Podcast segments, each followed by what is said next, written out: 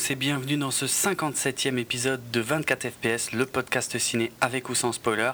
Moi c'est Jérôme. Et moi c'est Julien. Et dans notre tradition d'émissions qui sortent plusieurs semaines après la sortie du film, on va cette fois Nouvelle parler... tradition. Hein. Nouvelle, oui, oui, c'est tout récent, hein, euh, suite à Godzilla. Maintenant, euh, ça va être avec X-Men Days of Future Past.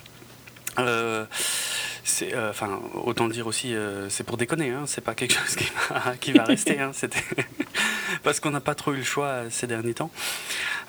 Donc ouais, X-Men Days of Future Past qui va cette fois passer à la moulinette avec deux parties dans l'émission. Une première partie très courte avec l'historique des X-Men sur papier et euh, au cinéma. Euh, et Je m'en vais en fait pour cette partie-là, je te laisse. mais non.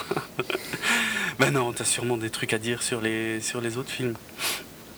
Entre autres. Ce serait dommage. Euh, et, euh, et tout ça sans spoiler, effectivement, euh, sur le, en tout cas sur Days of Future Past, puisqu'on va l'évoquer aussi en fin de partie. Donc, ouais, sans spoiler, mais avec des tas de choses, d'anecdotes et notre avis, évidemment. Et puis deuxième partie, bah, le film Days of Future Past, toutes les principales scènes passées en revue avec nos avis détaillés. Avant ça, avant de commencer, ça y est, on rallonge déjà le programme. Euh, je, je voulais euh, commencer par remercier Kayang 888 qui nous a laissé un commentaire sur notre euh, épisode consacré à Captain America, le soldat d'hiver. Pour répondre à une question que j'avais posée, euh, c'est pas un concours, hein, c'est une question que je me posais euh, dans cet épisode-là, euh, à savoir pourquoi est-ce que les comics, comment les dates qui figurent sur les comics, donc version papier, ne, correspondent pas, les mois, hein, ne correspondent pas au mois de sortie du comics en question. Et euh, la réponse est aussi simple que logique, et, mais en même temps, il fallait le savoir quand même. Euh, comme nous l'explique donc Kayang 888, euh, il s'agit en fait de la date de hum, retrait euh, des comics, euh, des comment comment on appelle ça, des stands. Comment on dit, il n'y a pas un mot français, je sais plus. Bref, Euh, des, des étalages, voilà. Ouais. Euh, c'est la Je cherchais un, un mot, mais Ouais. ça, on l'utilise pas souvent, hein, ce mot-là. Non, c'est clair. Plus, plus trop maintenant. Non, ouais. Euh, voilà, c'est ouais, ce qu'on appelle la cover date. euh, C'est ce qui, quelque chose qui se fait aussi d'ailleurs pour les, pour les journaux. Euh, et euh, effectivement, donc le, mois qui est indiqué en fait sur les, comics, c'est le mois de retrait des étalages et non pas celui de parution. Donc merci Kayang euh, pour l'info. Effectivement, je ne le savais pas du tout et, voilà j'attendais aussi qu'on puisse évoquer de nouveau un film de comics pour, pour mentionner ça autre chose sur laquelle je voulais revenir très rapidement, euh, un peu gratuitement pour le coup, parce que ça ne nous concerne pas directement, mais c'était juste pour signaler que The Amazing Spider-Man 2, ou plutôt euh, Le Destin d'un héros en France, euh, je pense qu'on peut considérer maintenant que son box-office final a été plus ou moins atteint. Donc il est sous les 700 millions de dollars, il est à 691 millions et quelques, pour un budget de, de 255 millions de dollars. Je, alors, je sais pas si je peux dire que ça me réjouit, mais euh, en tout cas, euh, ça ne m'attriste Mais ça pas. te réjouit. Oui, ouais, c'est clair. Non, ouais, en fait, ça me réjouit. Pourquoi? Parce que c'est euh, quasiment 60 millions de moins que le premier Amazing Spider-Man, ce qui est clairement et sûrement pas ce qu'en attendait Sony Pictures. Et, euh, et la raison pour laquelle ça me réjouit, c'est que bah, quand on fait de la merde, il y a un moment où ça commence à se voir. euh, donc Mhm. euh, voilà. C'est pour ça que c'est quand même toujours plus que Man of Steel. Oh, mais Merci, on peut passer au Ça sujet n'a suivant. rien à Oh, là, le- l'enfoiré, j'hallucine. ah non, le coup bas de merde. Bon, ok, ok. X Ah, c'est toi qui as cherché. hein. Mais quoi Mais n'importe quoi Tu l'as pas aimé non plus, le 2 Oui, mais bon. Voilà. Je l'ai quand même plus aimé que Man of Steel. Ah, le mais quoi? Ah putain, mais oui, c'est vrai, j'oublie ça en plus. En plus, oh, j'ai envie de dire, en plus, c'est vrai. Et j'arrive pas, j'arrive pas à le croire. Bon, il suffit. X-Men. Euh, les X-Men ont été créés euh, donc en version comics, en version papier. Elles sont apparues pour la première fois dans leur propre magazine, The X-Men numéro 1, euh, en septembre 1963. Euh, en fait, en 63, donc existait déjà chez Marvel euh, ben, Hulk, Thor, Iron Man, les 4 Fantastiques. et la, toute première publication de Spider-Man hein, dans Amazing Fantasy, dans le dernier numéro de Amazing Fantasy, donc ça on, en a parlé récemment. Mhm. Ils ont été créés par, quelle énorme surprise, Stan Lee et Jack Kirby. Donc Stan Lee au, scénario et au concept et Jack Kirby au dessin. J'ai pas trouvé d'anecdote euh, complètement folle par rapport à leur euh, création, euh, mis à part le fait que Stan Lee au départ voulait appeler ce, comics-là The Mutants et que ça a été refusé puisque tout simplement le, directeur des publications Marvel de l'époque pensait que The Mutants bah, ça voudrait rien dire pour les gens et que ça n'avait aucun sens. Quand j'y réfléchis, je trouve pas que X-Men soit beaucoup plus explicite, mais bon. Limite, Mutant, c'est plus euh, explicite. Ouais, carrément, mais bon, bref, pourquoi pas. Euh, la première équipe, en fait. C'est quand même lui qui décide dans tous les cas. Oui, voilà, c'est vrai. Euh, donc, il, s'agissait en fait d'un professeur, Xavier, qui avait une école dans laquelle il recueillait de jeunes mutants. donc, la première équipe était constituée de Cyclope, Ice, euh, alors je me souviens jamais, c'est Iceberg en français et Iceman en VO. Angel, euh, Beast, donc le fauve en français, et euh, Marvel Girl, plus connu sous, le, sous son vrai nom de Jean Grey. Et dès le premier numéro, le méchant, c'était Magneto. bon, alors l'idée en fait, c'était un peu d'avoir un groupe de héros qui soit parce que c'est pas le premier groupe de héros, hein. il y avait les 4 Fantastiques euh, notamment, qui existaient déjà et qui étaient extrêmement populaires. Euh, là, l'idée, c'est que, ok, ils ont, ils ont chacun des pouvoirs un peu différents, comme les 4 Fantastiques, mais ils sont mal vus par les gens en fait. C'est-à-dire, ils, aident les gens, mais ils sont, euh, ils sont pas du tout appréciés par, par l'opinion publique, voire même légèrement oppressés. En fait, euh, euh, y a, dans, dans, ce concept, euh, il y, y, a des choses, on retrouve en fait des, comment dire, je trouve pas mes mots, des concepts historiques, euh, un peu liés d'ailleurs à, l'histoire des États-Unis, euh, en partie, euh, avec par exemple le mouvement pour les droits civiques qui avait eu lieu dans les années 60 aux États-Unis. Donc c'était les, Noirs qui essayaient de, faire reconnaître leurs droits et qui étaient, toujours souvent dans des réglementations locales, hein, mais qui, n'avaient pas les mêmes droits que les Blancs. Euh, alors que techniquement, bah, ils ne sont pas différents, hein, c'est des gens aussi. Euh, donc voilà, il y, a un peu ce genre de thématique-là. C'est pas ce que tu me disais avant. Hein. Qu'est-ce que tu racontes? Je rigole, hein, je rigole. Quel enfoiré.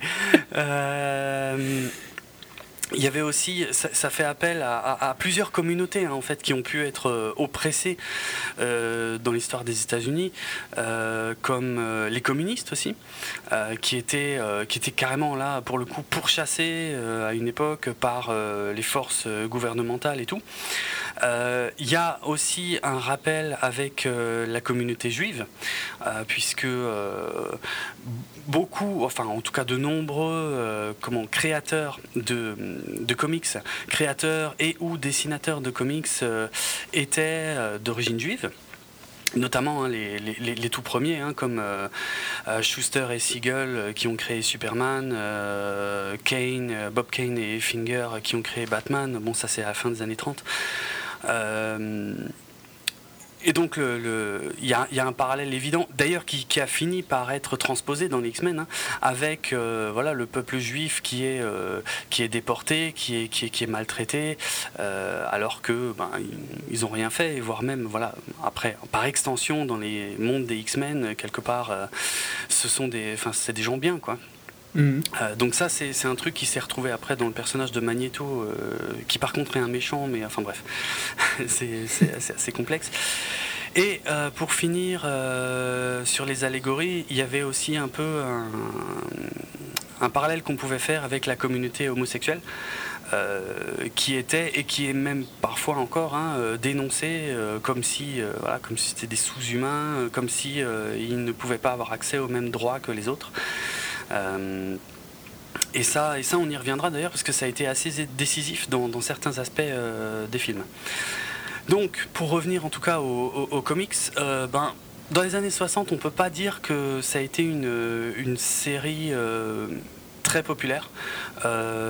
C'était une série mineure en fait, qui se vendait correctement, mais qui était loin du, du, succès. Des petites phares quoi. C'était pas Spider-Man. Non, carrément pas. Et d'ailleurs, à partir de, euh, il me semble, 60, 68 ou 69, euh, après donc 66 numéros euh, publiés, du numéro 67 au numéro 93, en fait, ça n'était que des, des réimpressions d'histoires déjà publiées, en fait. Donc, en même pas une décennie, la série n'a pas été annulée, mais j'ai presque envie de dire que c'est pas passé loin parce que euh, s'ils en étaient déjà à faire que des réimpressions, euh, c'était voilà, c'était pas la joie quoi. C'était pas bon signe. Non. mais avec le numéro 94, donc qui est sorti en 75, donc de 68 euh, à 75, c'était que des, des réimpressions. Euh, en 75, il y a de, voilà, de, nouvelles personnes qui, arrivent sur la, sur la série, euh, surtout donc le, le, scénariste euh, Len Wine et le dessinateur Dave Cockrum, qui, qui, repartent, alors pas à zéro, mais qui, qui, introduisent une nouvelle équipe. Surtout. Et, et elle, est, elle, est, elle est un peu différente parce que déjà, c'est plus pas forcément que des adolescents. Euh, ils sont un peu plus variés et surtout ils ont des origines plus variées.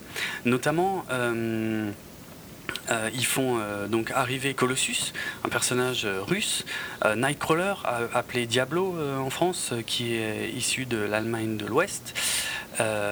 Storm, donc Tornade, qui vient du Kenya, Thunderbird, un personnage qui vient du, enfin, qui est un Indien, un natif américain, euh, Banshee, le hurleur, qui vient d'Irlande, Sunfire, qui est japonais, et euh, Wolverine, qui est originaire du, Canada et euh, qu'on avait déjà d'ailleurs largement évoqué dans l'émission consacrée au film The Wolverine.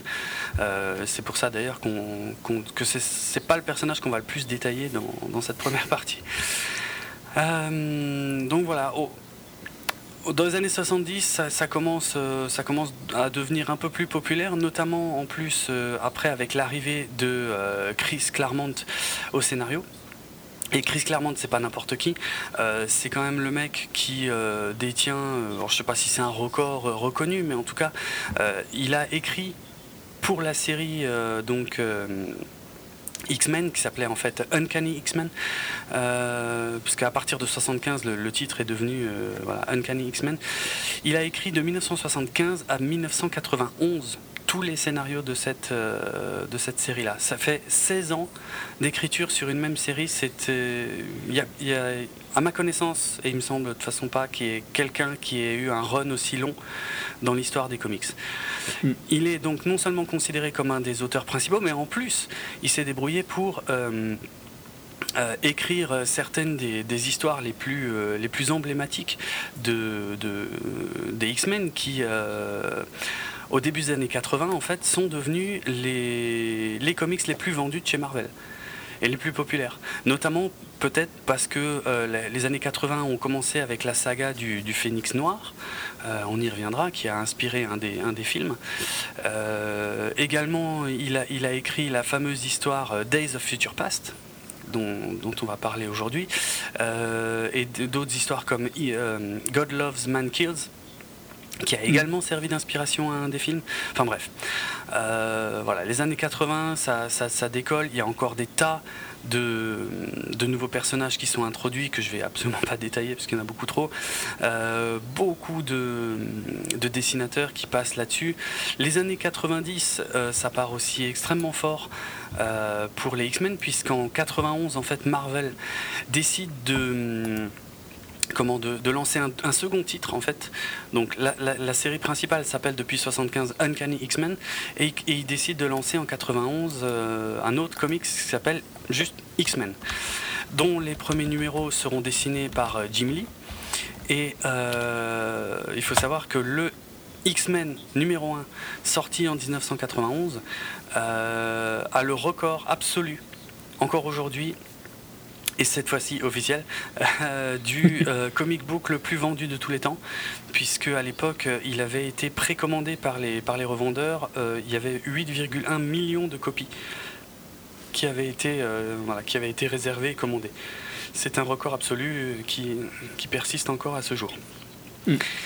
Euh, et à partir des années 90, euh, encore une fois, je ne vais pas détailler parce qu'il y en a beaucoup trop, mais euh, il, il commence à y avoir évidemment plein de nouveaux personnages, euh, certains d'ailleurs euh, qui vont devenir extrêmement populaires comme euh, Gambit, puisque Wolverine, lui, est, rapidement devenu l'un des personnages les plus populaires des, X-Men, et le seul qui s'est approché en, termes de popularité, c'est Gambit, qu'on a à ce jour peu vu dans les films, mais on peut pas dire qu'on l'a jamais vu non plus. Peut-être qu'il y a des rumeurs comme quoi Charming Potato voudrait bien faire un. bah, c'est plus Un que des rumeurs, hein. pour moi, euh, il me semble qu'il est, qu'il est casté. Hein. euh. Il est casté pour Gambit, mais il me semble dans un film avec plusieurs euh, autres trucs. Et lui, il voudrait bien un stand-alone juste avec Gambit. Ah oui, ça c'est autre chose, oui, oui. mais ça, on en reparlera tout à la fin de l'émission, mais effectivement, Channing Tatum est en très bonne position pour interpréter Gambit dans, dans le futur, quoi qu'il arrive. Euh, voilà. En tout cas, Chris Claremont, euh, lui, euh, s'arrête en 91, mais c'est repris. Enfin, la série est reprise notamment par John Byrne. bon, tout ça, c'est des noms très connus dans, dans le monde des comics. Et, ce que je voulais dire, oui, c'est que les années 90 aussi voient la naissance non seulement de plusieurs personnages, de nombreux nouveaux personnages, mais aussi de, hum, de nombreux nouveaux titres, en fait. C'est-à-dire, il y a de plus en plus de personnages qui commencent à avoir leur propre, leur propre magazine, enfin leur propre comic book, quoi, comme, euh, Mhm. comme Gambit, euh, Deadpool, Cable euh, et, euh, bien, entendu Wolverine. Et ainsi de suite. Après, je vais pas aller plus loin, mais euh, voilà, euh, les années 2000-2010, enfin, les X-Men restent euh, de toute façon une des plus grosses franchises de chez Marvel, en tout cas en, en version euh, papier, euh, avec euh, des éléments, des, des événements récents. euh, en- encore une fois, par des événements marquants comme la alors je sais plus comment ça s'appelle en français le jour de M euh, qui a été un qui a tout secoué dans l'univers des X-Men qui a fait perdre leur pouvoir à une immense majorité de X-Men Euh, enfin voilà bref et puis tout récemment en gros dans les dans les, d'ailleurs, d'ailleurs, c'était même plutôt dans les années 2010. C'est assez récent en fait. Et euh, voilà, plus récemment, juste pour le mentionner, euh, les X-Men en fait se sont séparés en deux factions, euh, puisque depuis le début, il y a toujours eu des tensions entre Wolverine, comme dans les films, hein, et euh, Cyclope, qui, bah, qui ont atteint leur point culminant récemment, puisque maintenant il y a deux factions bien séparées des X-Men, une nouvelle école menée, dont le directeur est Wolverine. Ça fait bizarre par rapport au film. c'est d'ailleurs l'é- l'école, l'école Jean Grey hein, pour pour un comment je pourrais traduire ça pour un apprentissage avancé Euh, puisque l'é- l'é- l'école de X-Men euh, du professeur Xavier n'existe plus depuis longtemps, puisque Xavier est mort, est revenu, est revi, enfin, et a ressuscité des tas de fois, euh, mais là, a priori, il n'est pas là. Euh, voilà. Et d'un autre côté, donc, il y a une, autre faction de X-Men euh, menée par Cyclope. Bref, je vais pas aller plus dans les détails, parce que j'ai pas non plus, largement pas tout lu euh, en ce qui concerne les X-Men. C'est peut-être même un des comics qu'on aborde avec Captain America que j'ai le moins lu, en fait. Mm. Juste une dernière chose au niveau du nom des X-Men. En fait, le professeur Xavier, qui est quelqu'un d'extrêmement humble, a, mais vraiment, hein, je dis pas ça pour déconner, qui a, toujours dit dans les comics hein, que euh, les avait pas nommés les X-Men euh, en référence à lui, parce que c'est vrai que lui son mm, pseudo c'est le professeur Xavier. Euh, c'était uniquement en fait parce que au, tout départ, euh, dans les années euh, 60, euh, ils considéraient que euh, leur, leur capacité extraordinaire, en fait, justement, il, il appelait ça des, euh, des, des pouvoirs extra. Et le X de X-Men euh, faisait référence pour à- extra. à extra. D'ailleurs, au, au tout départ, il était C'est naze, hein, d'ailleurs, franchement. c'est un peu pourri, ouais. Mais ils se sont rattrapés depuis, euh, en fait, euh, parce que au, au départ, ils avaient sous-entendu le fait que les pouvoirs venaient de peut-être de- de ra- d'exposition à des radiations, des choses comme ça. Ça, ça a été complètement revu par la suite euh, avec en fait le gène X euh, qui est présent en fait dans l'ADN de- des mutants. Et donc euh, avec le, euh, bah, le, comment, le, le concept d'homo supérieur, qui, qui est par contre là très clairement présent dans, dans les films, hein, c'est-à-dire que Ah ouais. Magneto considère que les mutants sont l'étape suivante voilà, de, de l'évolution. Euh, et le nom X-Men donc est une référence donc à la fois, je pense, à au, pouvoir extra du début, au X de Xavier quand même, quoi qu'il en dise. Et je pense que c'est aussi une référence assez claire au G-Men, euh, qui était le, surnom euh, FBI. Du, voilà, des hommes du FBI. Euh, c'était un terme un peu, un peu argotique d'ailleurs, mais bon, ça, me, paraît... Ça me paraît très bizarre qu'il n'y ait, pas ait pas un lien entre X-Men et, et G-Men. Alors voilà, en gros, en tout cas pour les origines des persos en version papier. Euh, au cinéma. Alors au cinéma, le premier film date de 2000. En fait, euh, ça a commencé un peu avant ça. Euh, à la fin des années 80, en fait tout début 90, Stanley et Chris Claremont, donc Chris Claremont, hein, ça va revenir souvent, mais c'est un des principaux euh, scénaristes, euh, comme je l'ai dit, des versions papier, donc euh, beaucoup des, scénarios qu'on a pu voir au cinéma sont inspirés de ces, travaux. Donc Stanley et Chris Claremont, en fait, avaient tenté ou, avait même vendu les droits à James Cameron en fait et à la société Carolco Pictures donc pour faire un film X-Men tout début des années 90. Le, truc, c'est qu'à ce moment-là, euh, James Cameron, lui, a quitté le projet pour aller bosser sur Spider-Man. Donc là, je renvoie à notre épisode Spider-Man où j'explique ça en, détail. Et la société Carolco, elle, a fait faillite. Donc euh, de toute façon, les droits sont vite revenus chez Marvel. Euh, en 92, Marvel a failli vendre les droits à Columbia Pictures, mais hum, ça n'a pas abouti. Euh, et pendant ce temps-là, en fait, il y a euh, Avi Arad, donc Avi Arad qui lui est celui qui a lancé la saga Spider-Man, qui elle a été vendue à, Sony Columbia justement. ben lui, Avi Arad, en fait, il s'occupait de la, série télé X-Men. Euh, donc des années 90, qui était extrêmement populaire, qui était d'ailleurs basé sur les designs de, Jim Lee, hein, donc les, fameux designs qu'avait amené Jim Lee en 91.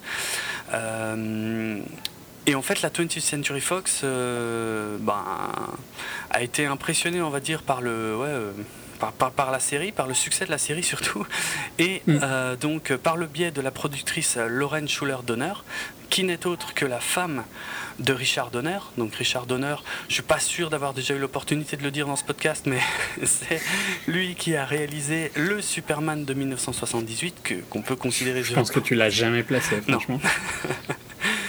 que... Ce nom m'est inconnu. c'est que tu ne m'écoutes pas très bien, et ça ne m'étonne pas. Euh, donc oui, le réalisateur du, premier Superman de 78, qu'on peut considérer comme le premier véritable film de super-héros. Donc tout ça, euh, la 20th Century Fox et Lauren euh, Schuller-Donner, c'est en 94. Alors en 94, justement, il y a une première tentative d'amener les X-Men sur grand écran. En fait, euh, ça avait l'air d'être un scénario assez basique, hein, avec d'un côté euh, Xavier Wolverine, euh, le Cyclope, Jean Grey, Iceberg, le Fauve et Angel. D'un autre côté, la confrérie des mutants, donc qui est le groupe fondé par, par Magneto et qui comprenait Dan Sabre, le Crapaud, le Fléau et le Blob, qui essayait d'envahir New York. Et euh, ce scénario comprenait également euh, Henry Peter euh, Girish, qui est un personnage qui a beaucoup emmerdé les X-Men dans les comics, mais qui est quasi inconnu dans les films, même s'il apparaissait en fait dans le tout premier film. mais il était tué par Mystique en fait dans le premier film. et un certain Bolivar Trask aidé de, de ses sentinelles ça, on y reviendra aussi. Donc il y avait, il y avait déjà beaucoup de choses en fait dans ce script, euh, avec même euh, Magneto qui était responsable de la catastrophe de Tchernobyl. Donc on, avait déjà aussi euh, cet aspect de, d'essayer de mélanger ça avec l'histoire réelle quoi, du monde. Mm. voilà, bon, ça n'a pas abouti. Il y a eu plusieurs scripts qui ont été écrits à l'époque. Ils ont essayé, ils ont essayé plusieurs choses. Euh, il y avait, euh, il y a Joss Whedon hein, qui a écrit un peu à l'époque aussi un, script. Euh, avec ouais bon je vais pas je sais pas si c'est la peine de tout détailler parce que voilà ça aurait été merveilleux de toute façon sûrement mais sans aucun défaut on aurait pu faire des, des stèles carrément putain la vache rien que ça en tout cas en parmi tous les scripts qui ont circulé à cette époque-là, en 96, il y, avait même un script en fait avec euh, plein de gentils. Bah, quasiment tous les, enfin beaucoup de gentils en tout cas, le professeur Xavier, Cyclope, Jean Grey, euh, Diablo, le Fauve, Iceberg et euh, Tornade. Et c'est tout. En fait, pas de méchants. Et c'était, l'idée c'était de garder les méchants seulement pour le second film. Bon. On a demandé à Robert Rodriguez euh, s'il voulait réaliser. A priori, ça l'a pas trop branché. Euh, Brian Singer, euh, qui lui, comment dire, avait envie de faire un film de science-fiction. Brian Singer, donc, qui était connu à l'époque pour Usual Suspect. alors, dans un premier temps, en fait, la Fox l'a approché pour réaliser Alien Résurrection. Et, c'est un des producteurs qui, qui, a dit à la Fox que ce serait peut-être pas trop mal qui, s'occupe plutôt des X-Men, puisque vu ce qu'il avait fait avec Usual Suspect, euh, il semblait être un mec capable de, gérer un ensemble d'acteurs, de raconter une histoire avec euh, ouais, voilà, des personnages assez différents et, euh, et, qui se complètent et ainsi de suite. ce qui est... qui d'autre, ça bien ça? Oh, Je sais qui tu veux parler. Dis-le. non. bon. Donc Joss Whedon, mais il n'a pas été approché à ce moment-là, en tout cas. En plus, Brian Singer, à ce moment-là, franchement, c'était un très bon choix. Quoi. Parce que ça, ça apportait du sérieux. Le réalisateur du The Suspect. Quoi. Ouais, ouais, c'est clair. C'est clair. Un, excellent film. Ouais, sauf que euh, Brian Singer, il a refusé. Il a dit, euh, ça l'intéressait pas. Euh, il trouvait que c'était euh, que les comics, les comics, ça l'intéressait pas du tout. Il trouvait que c'était une de la littérature, je sais plus comment il disait, genre, enfantine. Enfantine, en gros, voilà. Et il a, il a complètement euh, rejeté euh, le truc et euh, il a d'ailleurs il a en tout rejeté le projet trois fois. Hein. Mm. Et c'est seulement quand il, a, il a perçu le concept, justement, comme je disais tout à l'heure, de, de, héros, mais qui ne sont pas du tout appréciés. De l'injustice et tout ça. Voilà, voilà. Du côté un peu raciste. Enfin de... Ouais, mais c'est ça, ouais. Ces thématiques-là, c'est ça qui l'a vraiment branché pour se, pour se pencher sur le comment sur le sur le projet quoi. En Ce qui est logique aussi vu euh, qui il est quoi. Même si bon, moi je parlerai pas des problèmes. Euh, ah oui, je pense pas qu'on parlera des problèmes légaux hein, donc. Euh, oui oui c'est vrai. Mais juste le fait qu'il a grand qu'il est qu'il est il me semble qu'il est bi non? Officiellement. Sûrement. Donc, c'est dans des. Il a, il a vécu probablement. oui, voilà, ce côté-là. Ce sont des, des, problématiques qui, qui, le touchent, effectivement. Hmm. Euh, tout comme le, euh, le, le, background juif de, de Magneto, hein, euh, qui, qui l'a beaucoup touché et qu'il a directement intégré dans son film, puisqu'il en a fait la scène d'ouverture du premier film. Ce qui était. Euh, complètement inattendu. Enfin, je veux dire, moi, la première fois que j'ai vu le premier film, tu t'attends à un film avec des, avec des mutants, avec des X-Men, quoi, qui en combi, qui sautent partout, et puis tu te prends une scène de, de, de, camp de concentration. Euh, ça calme, mais c'était très intelligent de le faire. Hein. Ah ouais. Vraiment. Euh, l'une, des, des, choses qui a plu à Singer aussi là-dedans, c'était justement la caractérisation des, des vues très différentes euh, qui, qui, opposaient en fait euh, le professeur Xavier d'une part et Magneto d'autre part, qui, qui compare, enfin qui ouais, qui comparait à Martin Luther King, qui appelait vraiment à, la paix, et d'un autre côté un personnage comme Malcolm X, qui lui était un peu plus prêt à comment dire à, aller à la guerre, quoi. Ouais, pour faire simple, hein, vraiment, pour simplifier. C'est ça. C'est ça. Donc, euh, bon, ça a été encore assez complexe de faire le film parce qu'il y a plein de personnages euh, et d'éléments qui ont été supprimés, comme euh, le fauve qui devait apparaître dans le premier film, ainsi que Diablo, Pyro et la salle des dangers. Alors, la salle des dangers, ça, ça a été un truc qu'ils ont essayé de mettre dans tous les films, en tout cas dans les deux premiers, sans jamais vraiment y arriver. Et euh, la salle des dangers, pour ceux qui ne connaîtraient pas, c'est euh, dans les comics une salle qui est donc euh, sous l'école de Xavier, dans laquelle les mutants s'entraînent via des projections holographiques. Bon, on y reviendra de façon vite fait sur le troisième film. En gros, le script a été écrit par différentes personnes, notamment euh, donc il y, a, bah, y, a des, y a des éléments de Joss Whedon qui, alors, d'après ce que j'ai pu trouver, en fait, il y a deux phrases du script de Joss Whedon qui sont restées dans le film final. Euh, il y avait aussi euh, Christopher McQuarrie, donc, qui avait écrit le scénar de Usual Suspect. Donc là, c'est moins surprenant. Christopher McQuarrie, qui entre-temps donc, a réalisé l'année dernière, et mince, ça y est, le nom du film m'échappe.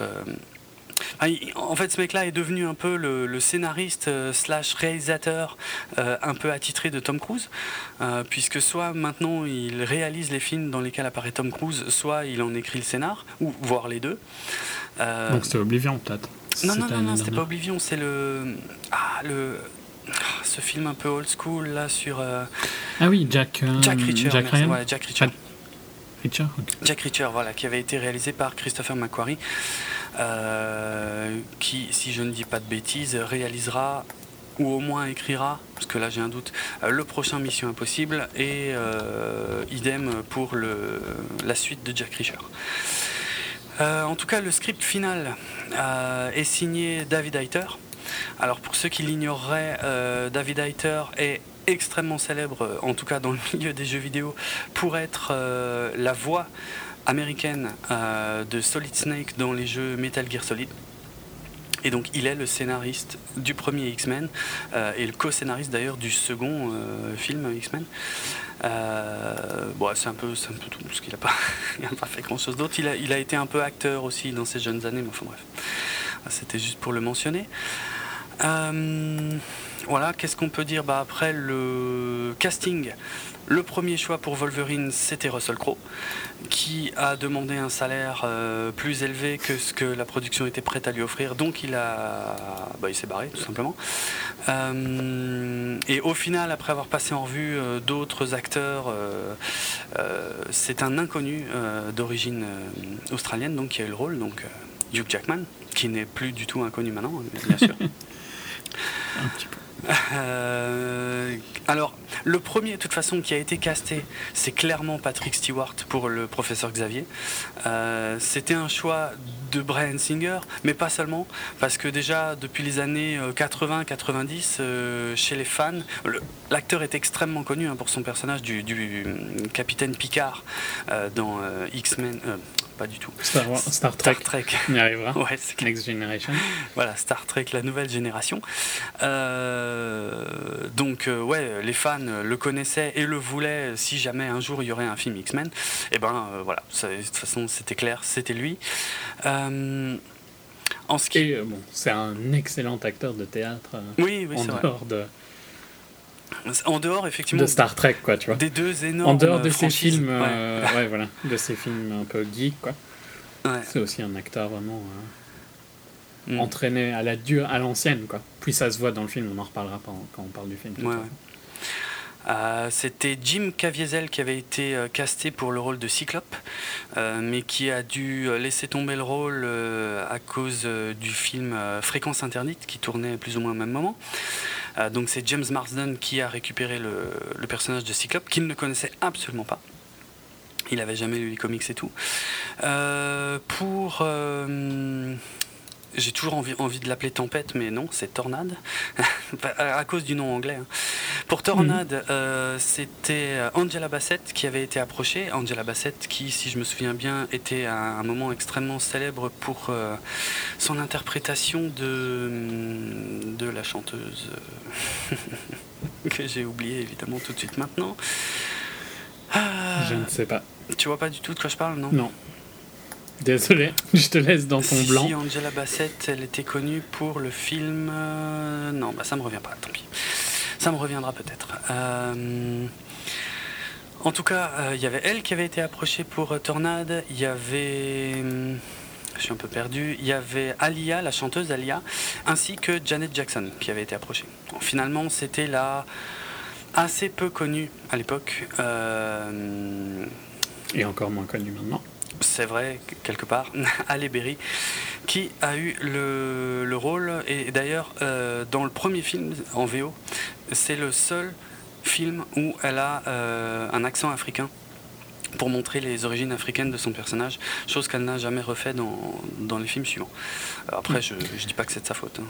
C'était Tina Turner. Tina Turner, merci, mais oui.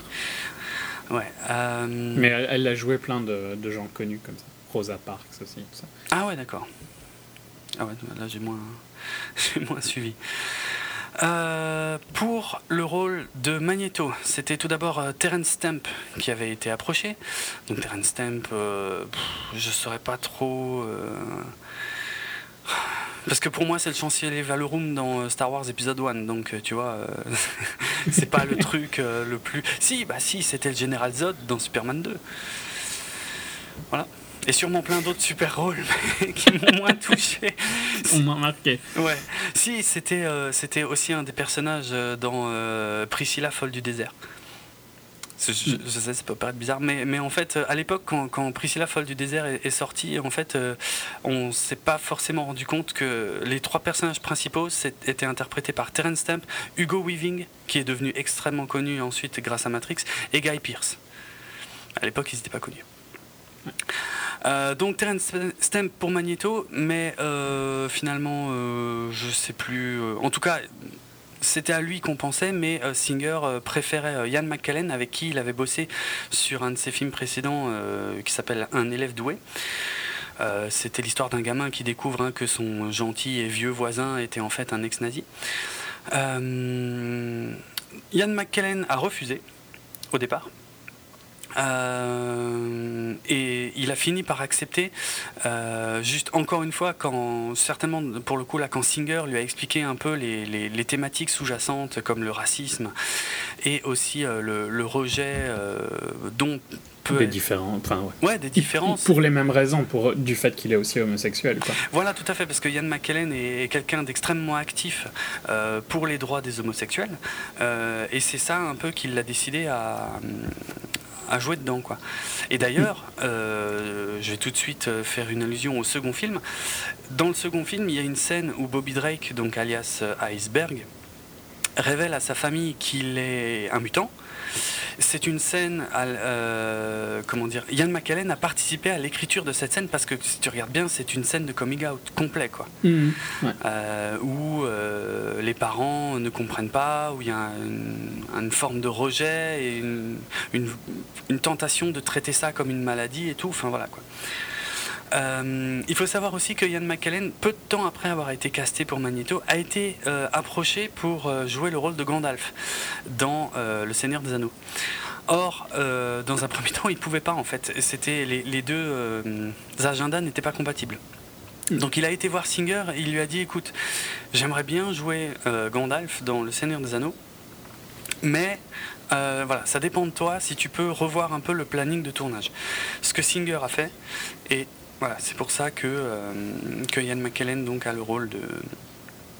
A, ces deux rôles euh, iconiques, je dirais, au, cinéma qui l'ont vraiment euh, révélé à la face du, grand public c'est cette dernière décennie. on a qui? On a bon Anna, Anna Paquin, qui était, je sais pas si elle était très connue à l'époque, mais qui a signé la. Est-ce qu'elle est connue maintenant? Bah pour les fans de séries, oui. Au cinéma, peut-être pas des masses, mais ouais. Pour True Blood, ouais. Ouais, ouais, mais enfin, qui regarde encore Blood quoi ah, Je sais pas. Je suis incapable de répondre à cette question vu que je n'ai vu aucun épisode de La question c'est ça devrait être personne. La réponse, tu vois. Ok, j'imagine, d'accord. Euh, non, enfin, ouais, je, je pense pas que, tu vois, euh, c'est un nom qui parle à qui que ce soit, quoi. Elle fait euh, à peine de films. Ouais, ouais. c'est jamais des grands rôles, donc. non, c'est clair. Hmm. Bon, J'imagine par contre que ça te surprendra pas si euh, moi je te dis que j'ai totalement flashé sur elle à l'époque. Complètement. Alors, moi, il y, a du monde, hein, d'ailleurs, euh, pour dire, euh, il y, y, a presque trop pour un seul film. Euh, mm. Famke Janssen en jean grey, sublime, incroyable, génial. Ali Berry en, Storm, bah, c'était vraiment cool aussi, quoi, vraiment génial. Donc, Anna Paquin, incroyable. Et n'oublions surtout pas Rebecca Romijn dans le rôle de Mystique, euh, une actrice qui était pas hyper connue, qui était surtout euh, ex-mannequin en fait. Voilà. Euh, bon, et puis bon, c'est vrai qu'elle a pas fait non plus 10 000 trucs après. C'est gentil. elle, a, elle, a, quand même fait Femme Fatale de Brian De Palma. elle était dans. Ouais. Elle était dans The Punisher aussi, qui est un film que j'aime beaucoup, même si c'est un bon film. Euh, Ça fait juste 10 ans, quoi. Oui, bon, peut-être. Soit, passons. bref, du beau monde. en tout cas, le film a cartonné, a, vraiment surpris à l'époque, euh, avec un traitement euh, ben, que, qu'on pourrait considérer comme novateur, puisque bah, c'est, clairement... Plus sérieux, quoi. c'est ce qu'on avait déjà dit dans plein d'autres, films, dans plein d'autres films où on parlait de comics. Mmh. C'est un des premiers, donc... Euh, un des premiers de cette vague, on va dire. Ah ouais, carrément, euh, carrément. C'était la première fois que les qu'un film de super-héros était traité de cette manière. Il y a euh, ce que je disais avant, la scène d'ouverture, mais euh, il n'y a pas que ça. Il y a les thématiques avec les jeunes. Évidemment, les X-Men dans les comics, ils étaient un peu à l'image de Spider-Man d'ailleurs, euh, aussi des symboles de, jeunes gens qui, euh, arrivés à la puberté, euh, changent et ne comprennent pas ce qui leur arrive et font des erreurs, des choses comme ça. Bon. Là, ce qui était intéressant, c'était effectivement de, bah, de voir que, d'établir tout de suite deux factions. D'un côté Xavier, de l'autre côté Magneto, avec au milieu, celle qui sert de, référence, on va dire, aux spectateurs pour découvrir tout cet univers, ben, c'est euh, donc euh, Rogue, euh, alias. Ah, j'oublie tout le temps son nom français. Malicia. Malicia, donc, interprétée par Anna Paquin, qui, ouais, qui débarque complètement avec à ses côtés Wolverine qui est euh, voilà le, personnage fort, le personnage culte, euh, mais qui lui découvre un petit peu ce monde-là. Donc c'était à la fois bien écrit, bien réalisé. Euh, la grande force des acteurs, c'était aussi de vraiment incarner les personnages parce que peut dire ce qu'on veut, mais un Wolverine, tu le vois la première fois, et c'est valable également pour Cyclope, pour le professeur Xavier, pour Jean Grey. Tu les vois, enfin si tu connais les comics, tu les vois, tu sais immédiatement quel personnage c'est quoi. Il n'y a aucun doute, quoi. Tornade également, enfin. Et ils n'avaient pas l'air ridicules du tout, enfin. Non, malgré que c'était comic book-ish, ils n'étaient pas trop. Euh, c'était pas poussé, quoi. Ouais, non, c'était. Ouais, non, c'était assez euh, sobre, hein, je trouve, comme. À part peut-être la coiffure de Wolverine, quoi.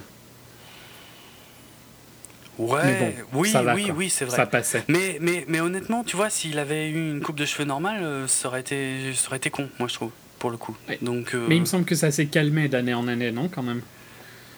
Non, pas forcément. C'était pas plus marqué sur le premier ou c'est mes souvenirs? Ah Enfin, c'est pas, très grave. Je pense que c'était souvenirs parce que euh, pour moi, dans. Alors, c'est peut-être un tout petit peu moins visible dans le tout dernier là, mais pour moi, dans tous les films X-Men majeurs, euh, Wolverine a, une, la même coupe. À la même coupe, quasiment, ouais.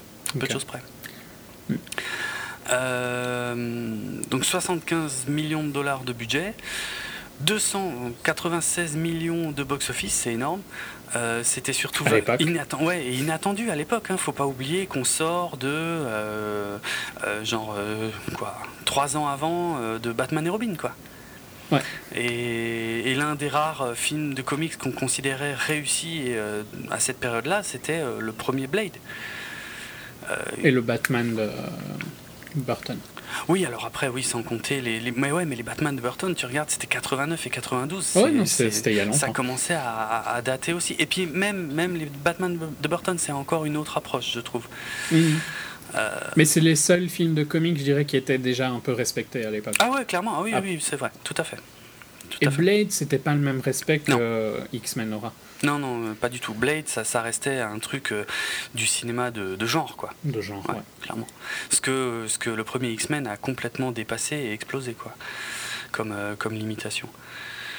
Euh, non, bah je ne sais pas quoi dire d'autre. La musique euh, était excellente euh, par Michael Kamen, même si euh, au départ elle, avait dû être, elle aurait dû être. Alors, Singer s'intéressait tout d'abord à John Williams. On est, faut pas l'oublier, hein, on a on a Lauren Schuller Donner comme productrice principale, donc on, on reste dans l'héritage de du Superman de 78. Euh, que la femme de Richard Donner. Hein, donc. Voilà. Si au cas où c'était pas clair. C'était en fait après c'était le pote euh, de, de, Brian Singer, John Ottman, qui a été approché, mais finalement c'est Michael Kamen euh, qui dont, dont, ça devait être d'ailleurs un des derniers un des derniers travaux puisqu'il est décédé tout, tout, tout, ouais, en 2003 effectivement. donc bah Qu'est-ce que je peux dire d'autre? Il, y a, bon, il y a quand même eu des critiques à l'époque, notamment de la part des fans des comics, pour divers éléments. L'âge des personnages, c'était, c'est toujours hein, quelque part n'importe quoi par rapport aux comics.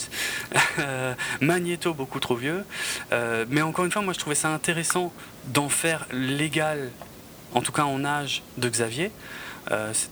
C'était assez malin, je trouve. Puis ça a permis d'avoir ces acteurs-là qui euh, ont une présence euh, à l'écran hallucinante et, qui en plus peuvent se donner la répartie en même niveau. Tu sens pas qu'il y a un acteur qui est plus fort que l'autre quand ils parlent entre eux. Non, c'est clair. C'est vrai. C'est vrai. Faut accepter des changements euh, sur les âges à cause de ça. Tu vois. Si ton casting s'adapte à. Il faut, faire quelques adaptations. Ouais, voilà, mais de toute façon, effectivement, parce que des, aberrations au niveau des âges des personnages, il y en a eu dans tous les films. Hein. mais c'était toujours bien intégré au scénario, donc au final, c'était jamais, je pense, très grave, quoi. Parmi les critiques, tu avais aussi, par exemple, le fait que Wolverine était trop grand. Parce que c'est vrai que dans les comics, bon, il est beaucoup plus euh, trapu. Et, pour l'anecdote, d'ailleurs, il, était tellement grand, en fait, que euh, James Marsden, donc, qui interprète euh, Cyclope, pour diverses scènes où il devait faire face à Hugh Jackman, en fait, il devait soit avoir des, chaussures compensées, il y a même un plan du film où ça se voit hein, légèrement, et ou voire même être debout sur une boîte. Bah, voilà. Après, on est dans les détails, mais ça, permettait de. Ouais, bon, il est fort petit, il me semblait, plutôt. Et qui ça Marsden? Marsden, ouais. Je sais pas. Je, C'est l'image que j'ai de lui, quoi. Tu ah ouais, ok. Qu'il est plus petit, donc bon, voilà. Comme je l'ai rarement vu. Et Jackman est plutôt grand euh, de base. Ouais, ouais. Parmi les plaintes des fans, tu avais aussi le fait que les costumes euh, des X-Men, qui sont historiquement euh, bleus et jaunes, ah n'étaient pas du tout respectés. C'était d'un kitsch, je veux dire. Bah ouais. T'imaginais ces trucs-là à l'écran, tu pouvais pas faire un film sérieux. Hein. Bah justement, bah, c'est exactement ce que Brian Singer s'est dit. Hein. Ils ont fait des essais, mais ils se sont dit non, ça marchera jamais. Et ils ont fait des costumes voilà, noirs. Euh, qui était un peu une première, hein, euh, parce qu'à part Batman et Blade, euh, ben finalement, ouais, ça se faisait pas trop. Et encore, eux, Batman ou Blade, ça ressemblait un peu à ce qu'ils avaient dans les comics. Mm. Là, c'était un, vrai changement qui était fait pour l'écran et qui, qui, marchait très bien. Il y avait même une petite référence à ça d'ailleurs dans le film, puisque il y a un moment, il y, a, il y a Logan qui se plaint et, Cyclope qui lui dit quoi, tu préférais du. Alors d'ailleurs, en VO, c'est mieux qu'en français. Parce qu'en français, je crois, il lui dit tu préférais une combinaison jaune, alors qu'en VO, il lui dit euh, tu préférais du spandex jaune. Et le spandex, c'est quand même plus euh, une référence plus claire au côté vraiment ridicule euh, de, des costumes, je sais pas, comme ceux de, bah, de Superman dans les vieux films, par exemple. Même si c'est. Voilà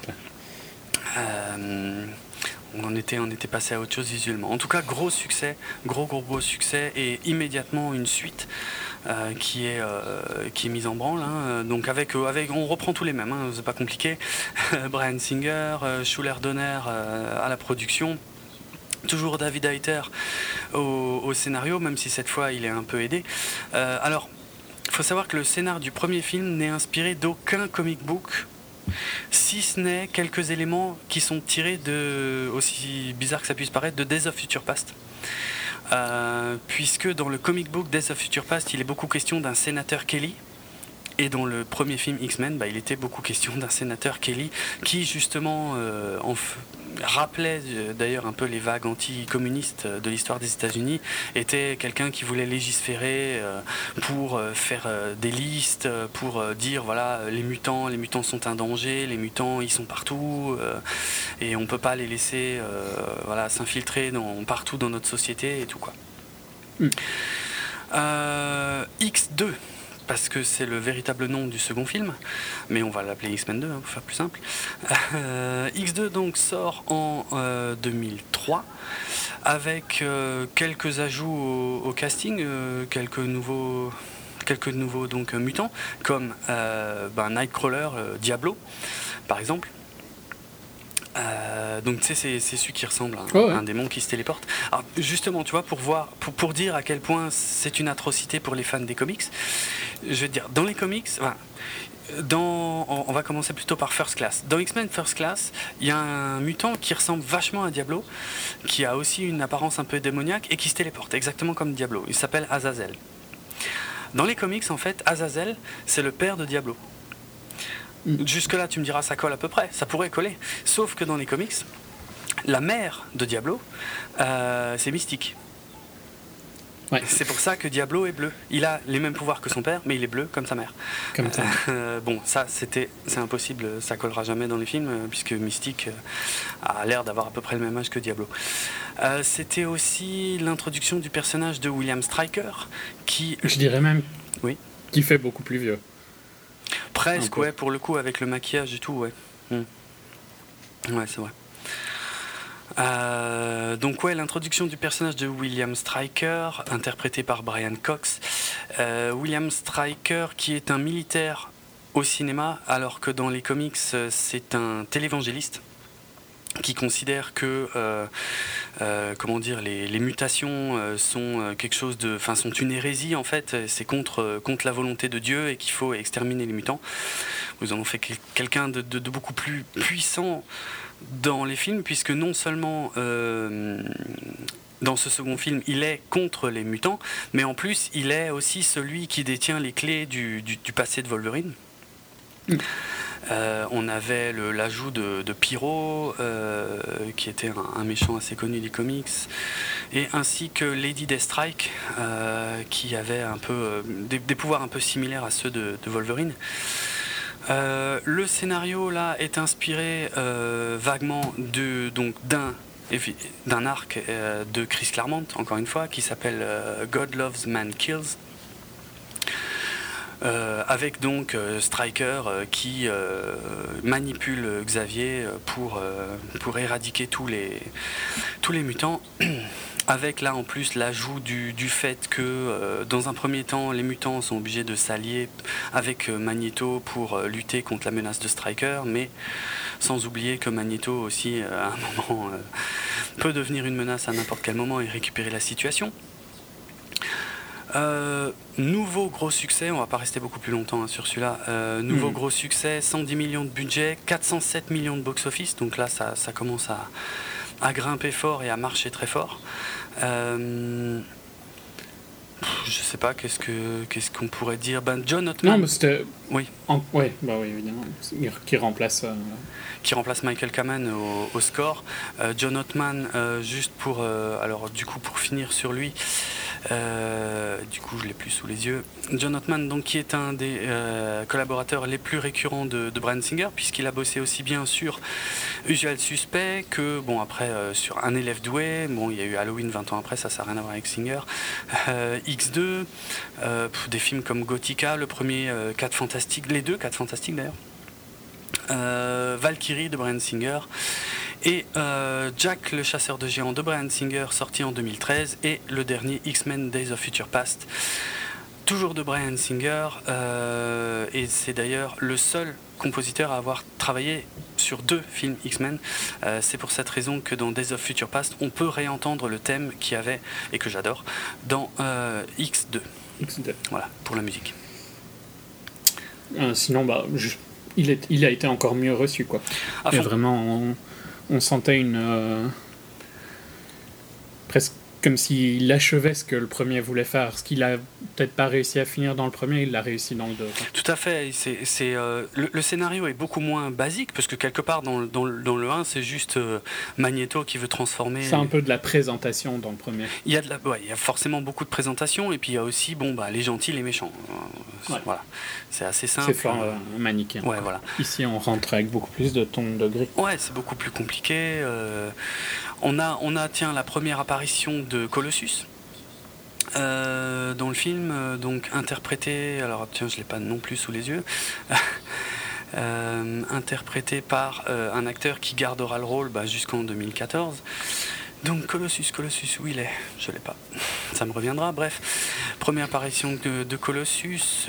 Qu'est-ce qu'il y avait encore comme petite chose qu'on pouvait noter qui était intéressant eh bien, je ne sais plus. parce que j'ai tellement de choses sous les yeux que je m'y retrouve pas du tout. Donc si tu veux, je te laisse encore un peu. Euh, mais ouais, bref. Meublé. Ouais, mais. Non, tu voulais dire quelque chose d'autre sur X2 Parce que de toute façon, on va passer assez vite sur les deux suivants. Hein. Oui, oui, c'est clair. Donc euh, de la stand, euh, ben, ah, quoi, grosse déception. Il y a deux, il y a deux trois. Attends, il y a deux trois choses à dire en fait sur sur la stand quand même. Ouais, mais j'allais, je te laissais chercher. Ah d'accord, ok. De toute façon, t'es d'accord avec moi que c'était une grosse déception. Ah, totalement. totalement. Euh, en fait, le, gros problème qui se passe, au, début euh, du développement de du troisième film X-Men, c'est que Brian Singer se barre. Euh, Brian Singer se barre, pourquoi? Parce qu'il a l'opportunité d'aller s'occuper de Superman. Donc là, je vous mm. renvoie à la première partie de notre épisode sur Man of Steel où ça. Quel bon choix il a fait. Hein. Euh, ouais, bon, il a fait le con. Après, voilà, il s'est planté, il s'est planté, hein, ça arrive. Euh, après, honnêtement, quand on a l'opportunité de s'occuper comme d'un personnage ça arrive à Zack Snyder aussi, donc. Bon, je vais pas relever ça, mais je comprends, je comprends qu'il ait eu envie d'aller s'occuper du plus emblématique des super-héros. Hmm. Le problème, c'est que. Oui, c'est un peu comme pour un. je vais faire une comparaison. Comme un peu pour un pilote de F1, si on te propose d'aller chez Ferrari, même si Ferrari n'est plus ce qu'il était, tu vois, il y a 10 ans et tout ça, tu auras quand même une, tentation d'aller chez Ferrari. C'est juste. Ah, ça reste l'écurie emblématique. Quoi. je pense, c'est clair. Euh, donc, l'acteur qui interprète Colossus depuis X2, c'est Daniel Cudmore. Voilà. Même si c'était euh, limite un caméo hein, dans X2. Mais bon. Par contre, dans X, euh, alors X-Men, l'affrontement final, donc qui ne s'appelle absolument pas X-Men 3, mais qu'on appellera X-Men 3 pour faire plus simple. Euh, euh, donc non seulement il est plus présent, mais on va revenir un peu en arrière. Donc effectivement à la production, Singer se barre euh, avec ses scénaristes euh, qui avaient déjà un tout petit peu travaillé sur le sur le troisième film, mais vraiment à peine. En gros, il était question de la résurrection de Jean Grey, puisqu'elle était morte à la fin du second film, avec une scène. Il n'y avait pas de scène post-générique à l'époque, hein, mais la dernière ou quasiment l'une des toutes dernières scènes du film qui laissait deviner quand même et qui m'avait rendu fou à l'époque, euh, qui laissait deviner, parce que j'étais évidemment dévasté par la mort de Jean Grey, comme tout le monde, j'imagine. Euh, Surtout que c'était une époque, il me semble, c'était un peu autour de la même période qu'elle euh, qu'elle avait eu un excellent arc à l'époque où Nip Tuck était toujours très sympa. Je sais pas si tu avais regardé Nip Tuck. Non, j'ai pas tout vu de Nip Tuck. Et elle avait un arc très sympa. Il me semble que c'était dans la deuxième saison ou dans la première saison. C'était vraiment au tout début de Nip Tuck. Ah ouais et euh, elle avait C'est un peu sur les mêmes périodes. ah bon, d'accord. J'aimais vraiment bien cette actrice-là à ce moment-là, tu vois. Elle a un peu disparu hein, maintenant. Ouais, Pas que ce soit une mauvaise actrice ou quoi, juste qu'elle a disparu dans, dans son cas, parce que j'ai pas dit ce que je pensais des autres. J'attends, tu vois. Quelles autres?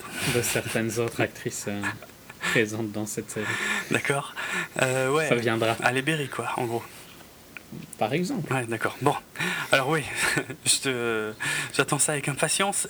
donc, les ébauches des scénars qui avaient été préparés à cette époque-là, donc euh, concernaient la renaissance de Jean Grey, évidemment, euh, puisque le film s'inspirait de l'arc toujours écrit par Chris, Chris Claremont, euh, donc la saga du, du Phénix Noir. alors là, en fait, il était question d'introduire le personnage d'Emma Frost, une méchante assez connue de, de cet univers, dont le rôle d'ailleurs était prévu pour euh, Sigourney Weaver à l'époque. C'est, bon bref, de toute façon ça a été zappé. Euh, il y a, alors il, il, s'est, il s'est passé quelques trucs assez intéressants en fait.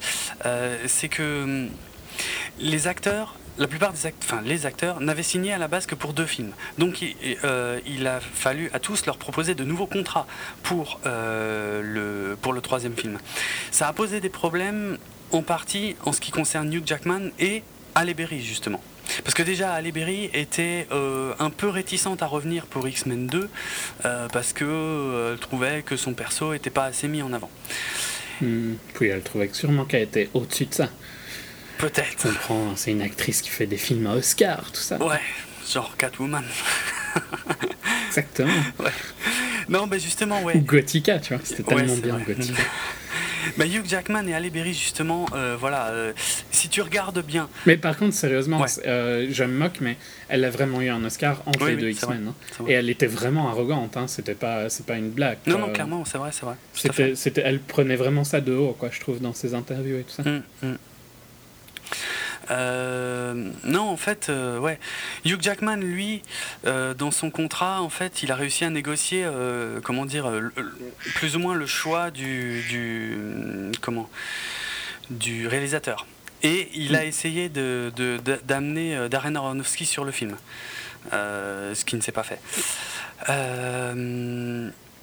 Joss Whedon. On a eu tellement mieux à la place, franchement. Attends. De quoi on se plaint. Joss Whedon a été approché Ça, ça c'est moins connu. Ça aurait été parfait. Hein. Ouais, sûrement.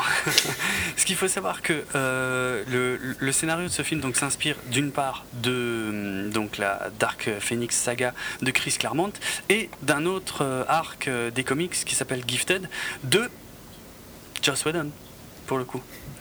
Euh, mhm. C'est toute la partie en fait euh, qui, euh, où il est question d'un remède qui guérirait les mutants de leur mutation, qui n'était pas un qui n'était pas un enfant d'ailleurs dans les comics de Whedon, hein, c'était juste un c'était un remède quoi. Alors que là ils en ont ah carrément fait un mutant qui annule les pouvoirs des mutants des autres. Bref, de toute façon, euh, Whedon refuse. Alex Proyas, c'était celui qui avait réalisé le premier The Crow, refuse, et ainsi de suite. Euh, Zack Snyder. Qui a pourtant un visuel très sympa, hein, je trouve, Alex Proyas, qui est, qui est fort critiqué, qui a toujours été fort critiqué, je trouve, à chaque fois que ses films sortent. Ouais. Il a vraiment un visuel unique. Tu vois tout de suite que c'est un film de Proyas. Ouais, clairement. Je sais pas trop ce qui lui est arrivé parce qu'il a un peu disparu. Ben, il a fait. Euh, attends, parce qu'il avait fait The Crow, Dark City et iRobot. Donc, iRobot, il a commencé à être euh, critiqué à partir de ce moment-là. Et je crois que son plus gros problème, c'est Prédiction. C'est ça le titre français un film qui s'appelle Knowing, qui est sorti, ouais, Prédiction, qui est sorti en 2009 avec Nicolas Cage, qui là euh, l'a coulé euh, complètement, il me semble. Oui, oui, c'est vrai, je me rappelle. Voilà. C'était naze. Ouais. Euh, donc, Zach... On le reverra bientôt. Ah ouais? En 2016, Gods of Egypt. Ah bon, ok, d'accord. Zack Snyder a été approché, mais lui, il était parti pour faire 300 à cette époque-là. Euh, il y a aussi euh, donc Vaughn. Ah ouais, alors voilà, c'est là que ça commence à, devenir compliqué. C'est Matthew Vaughn en fait euh, qui est annoncé comme réalisateur du film. et qui est signé hein, comme réalisateur donc de X-Men 3. Donc Matthew Vaughn, qui jusque-là, est-ce qu'il avait déjà réalisé Layer Cake? Ouais, il avait déjà fait Layer Cake. Et ouais, c'était en 2004. Et euh, Stardust, par contre, je suis pas sûr qu'il était euh, déjà sorti. 2007 Stardust. Ok. Ouais, donc euh, X-Men 3, c'est 2006. Ouais, donc c'est dans les mêmes zones. Donc Matthew Vaughn est engagé.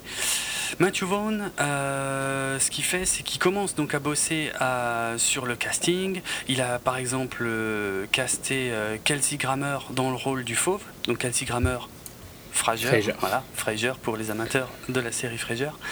Et Cheers. Et Cheers aussi, ok, mais je.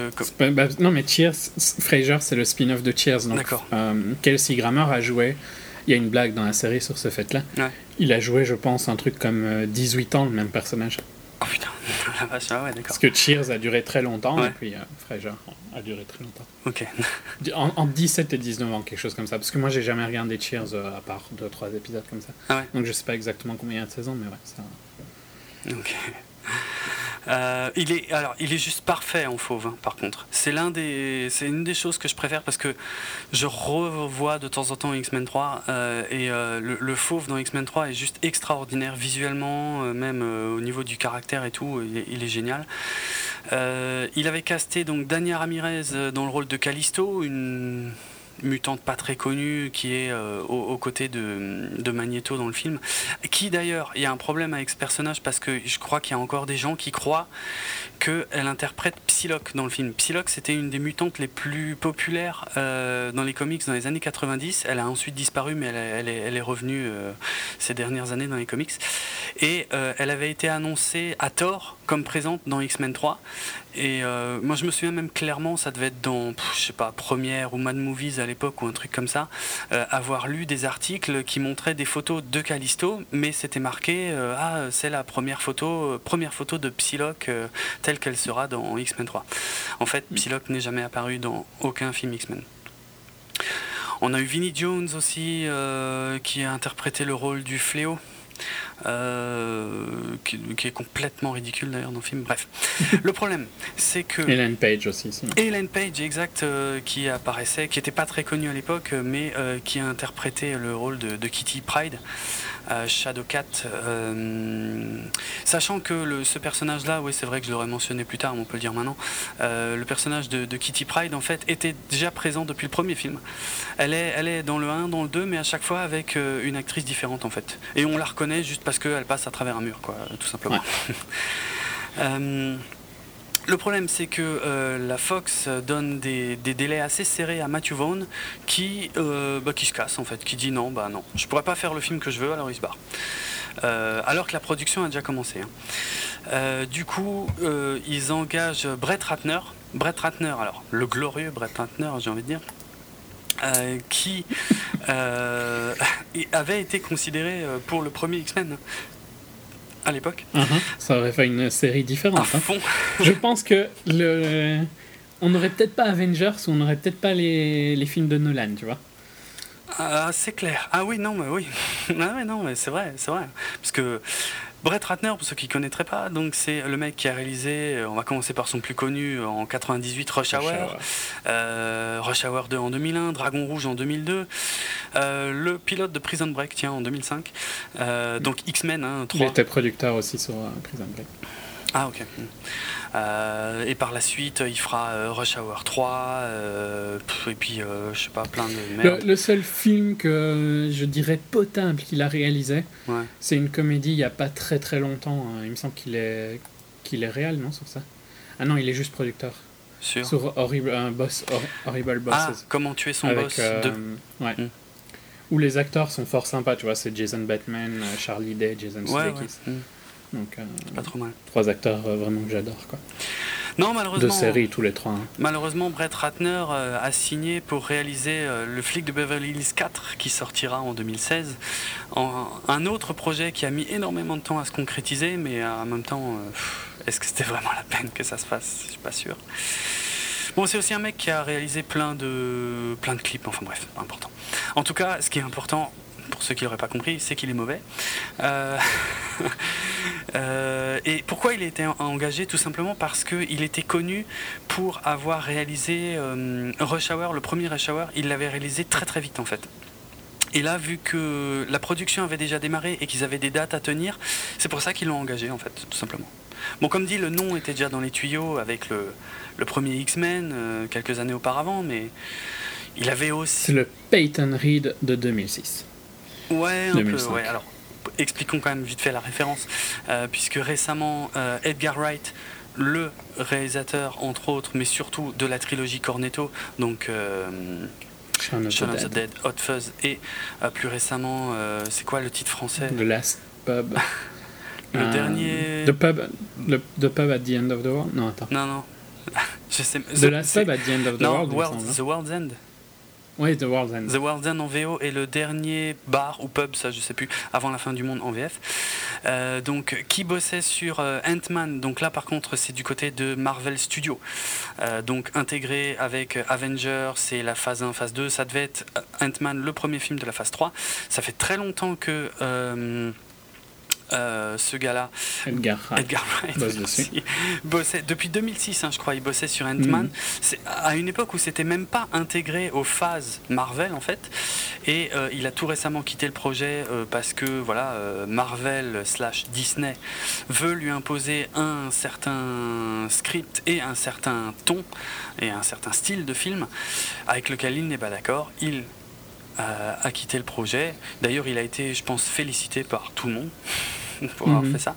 Non pas parce qu'il s'est barré, mais... Et tous les gens euh, qui... Euh, à qui on a demandé, on dit non. Enfin, tous les gens qui ont du sens, hein, à qui on a demandé. Voilà, jusqu'à... Jusqu'à un mec qui a rien fait et qui écoute ce que le studio dit, quoi. Voilà, jusqu'à euh, donc ce mec que tu viens de mentionner, dont je me souviens pas le nom et que je pensais... Peyton, Peyton Reed. merci, que je pensais que tu allais nommer. Dont le seul film euh, connu en tout cas, c'est Yes Man. Je trouve que c'est l'ironie est assez délicieuse d'avoir le réalisateur de Yes Man qui est le seul à accepter euh, le job dont personne n'a voulu. De toute façon, c'est, enfin, euh, je pense que voilà, dans, dans son cas, c'est peut-être ça ou rien, quoi, tu vois.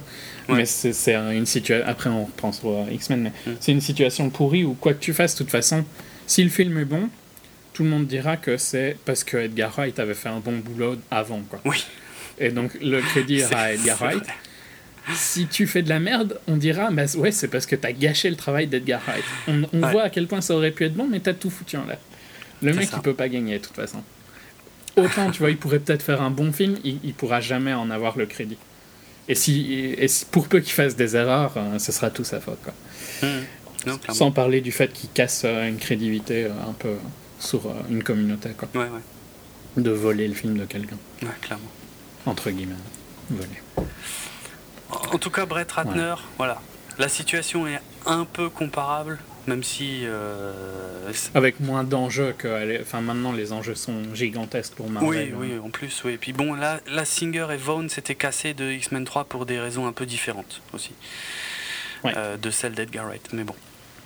En tout cas, Brett Ratner se pointe euh, et euh, tout de suite, euh, voilà, il veut, faire un truc qui envoie, il veut faire le meilleur film X-Men.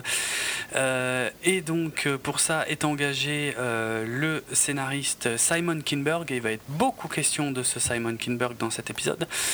Un scénariste extraordinaire qui a bossé sur des films très glorieux comme Les 4 Fantastiques et Electra c'est dire. Euh, donc, qui est ici embauché aux côtés de Zach Penn, qui était un des co-scénaristes de X-Men 2.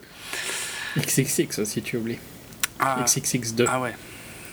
Mhm. C'est du chef-d'œuvre. Ah franchement, je trouve que ça doit être. Ah, cité, j'y arriverai. Fait très très chaud, hein, donc. Euh, ouais. je, m'excuse comme je peux, tu vois. Mm.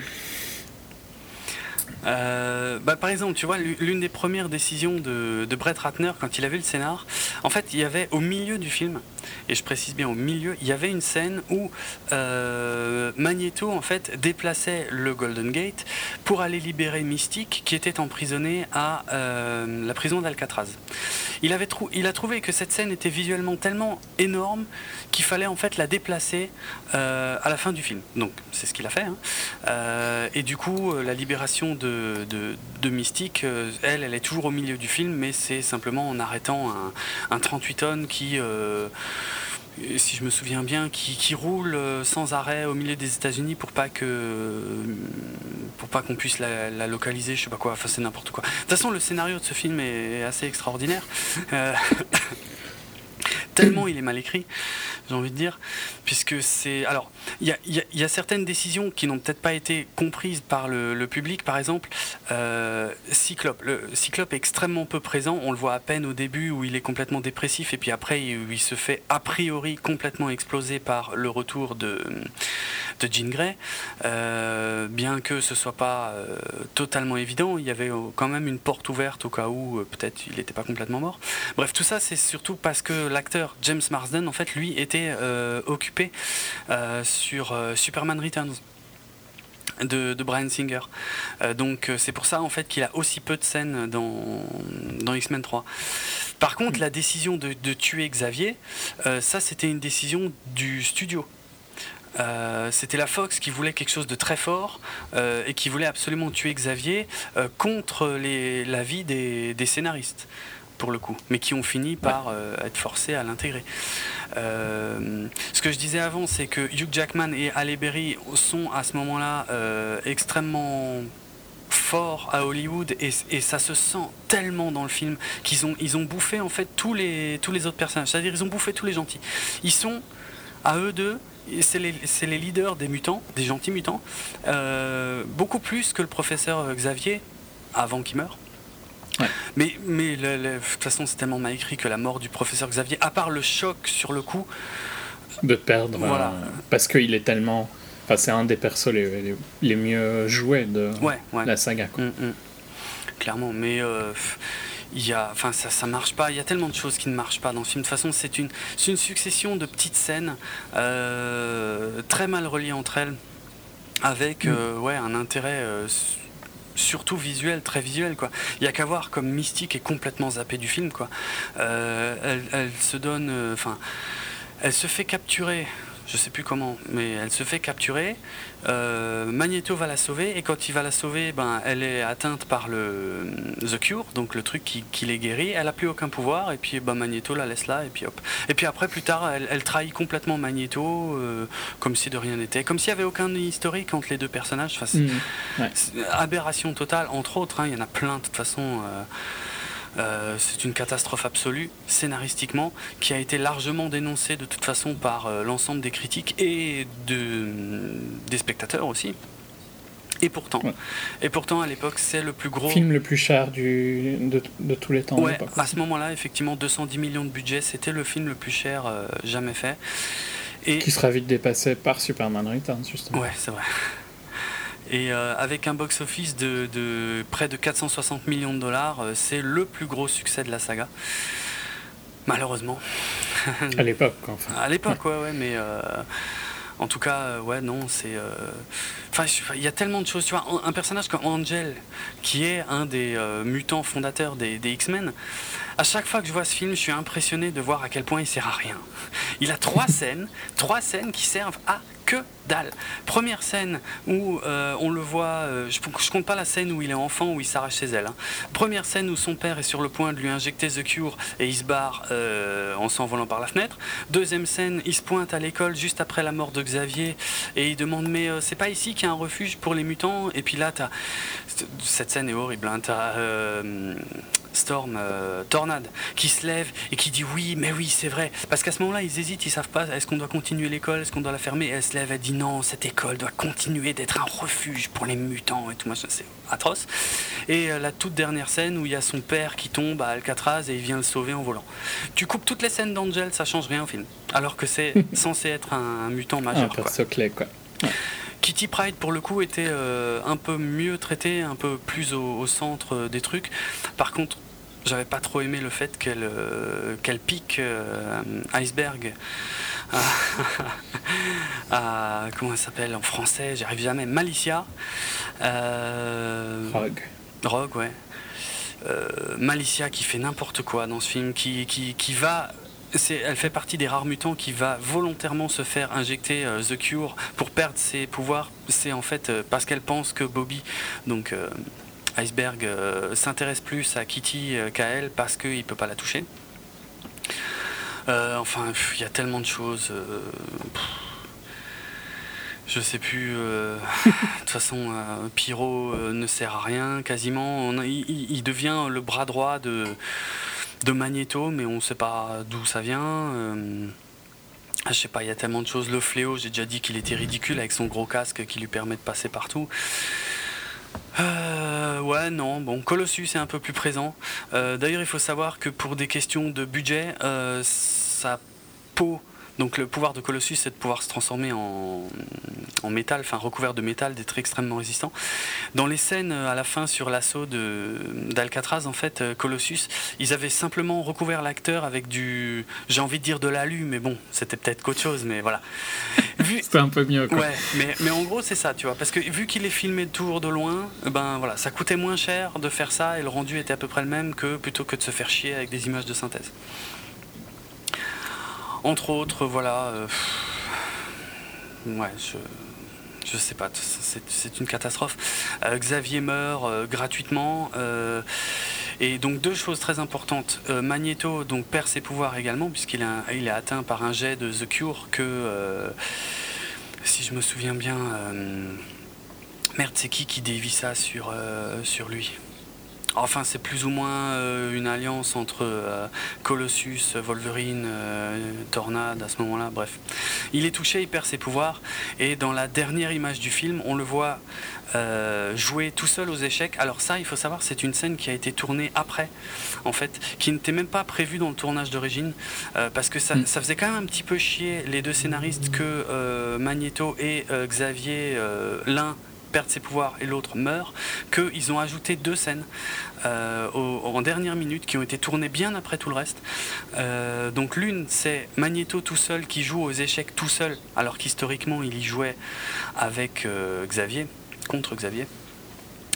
et il approche sa main d'une pièce qui bouge à un tout petit peu, une pièce métallique qui bouge à peine, et après, boum, ça envoie tout de suite le générique. C'était un, des rares effets réussis du film. Et euh, c'est aussi le premier film de la saga à comprendre une scène post-générique que très peu de gens ont vu et que très peu de gens connaissent puisque c'était pas du tout à la mode à l'époque. Euh, en tout cas, pas pour les films Marvel. Euh, parce qu'au tout début du film, on avait Xavier qui disait qu'il bossait avec un, médecin nommé Moira McTaggart, mm. qui est un personnage important des comics, sur le transfert en fait, sur le, fait de, transférer la, la conscience euh, sur une autre personne. Et il prenait comme exemple un, homme euh, qui était dans le coma, euh, voilà, un coma très longue durée. Et en fait, dans, la scène post-crédit de X-Men 3, on voyait cet homme dans le coma qui se réveille avec Moira McTaggart présente dans la chambre et qui lui dit, enfin qui l'appelle Moira, et elle qui se retourne vers le vieil homme et qui dit Xavier, et le film se finissait là-dessus. Voilà. Laissant hmm. entendre que Xavier, en fait, euh, était vivant sous une autre forme, en tout cas pouvait revenir. Ensuite, je me rends compte du temps qui passe et qu'on en est encore loin. Mais bon, celui-là, on va passer très vite, parce qu'on l'a déjà traité ailleurs. On l'a déjà fait, j'ai rien à dire, de toute façon, c'est naze. Origins, Wolverine, réalisé par Gavin Hood, sorti en 2009, nul à chier. Ensuite... Euh, X-Men First Class. X-Men First Class, alors, qui est issu en fait euh, d'un projet similaire à celui de X-Men Origins Wolverine, puisqu'après X-Men 3, en fait, ils avaient euh, dans l'idée de réaliser des, hum, des genres de spin-off euh, ouais, des spin-offs consacrés aux origines des, personnages. Le premier étant donc consacré à Wolverine, l'autre qui était en développement était euh, consacré à Magneto. Et alors ça, ils ont passé un temps fou à bosser là-dessus. Euh, vraiment, voilà, il en a été question très très très longtemps. Simon Kinberg, donc co-scénariste incroyable de X-Men 3, ici est coproducteur. Et il développe, il travaille sur des comment sur euh, bon bah sur un scénar qui reprend donc euh, l'enfance euh, d'Eric Lencher, notamment effectivement son comment son, son, passé dans les dans les camps de la mort nazis, des choses comme ça. Ian McKellen devait apparaître dans le film en version vieux donc hein, avec un acteur mhm. plus jeune qui devait interpréter son, son rôle pour raconter son histoire. Bref.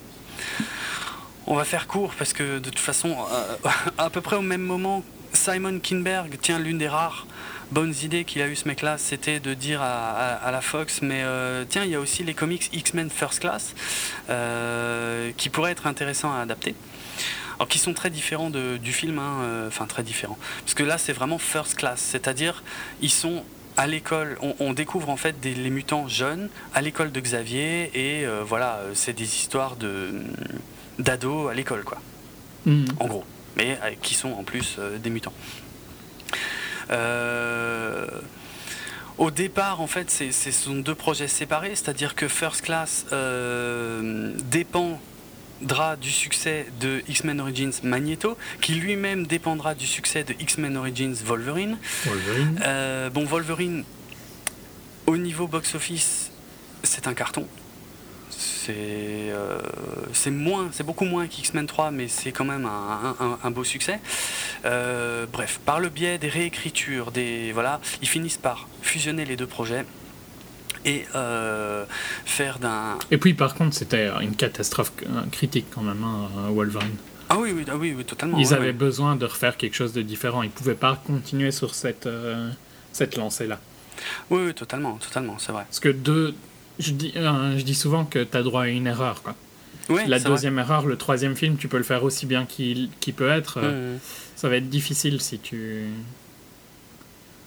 Si le premier film déçoit, les gens vont laisser une chance au deuxième. mais après, si le deuxième déçoit, ça devient vraiment très dangereux. Mmh, vrai. On sent bien de toute façon que First Class c'est une réinvention de, de X-Men. C'est vendu comme ça. complètement, complètement. Alors... C'est vendu comme un reboot. Quoi. Ouais, ouais. Un peu. Ouais, ouais, un peu, ouais, non, effectivement, oui, un peu beaucoup même. Alors là où ça devient intéressant, c'est que la Fox, quand même, a été euh, chercher à nouveau Brian Singer pour euh, First Class. Au départ, euh, peut-être même pour le réaliser en fait.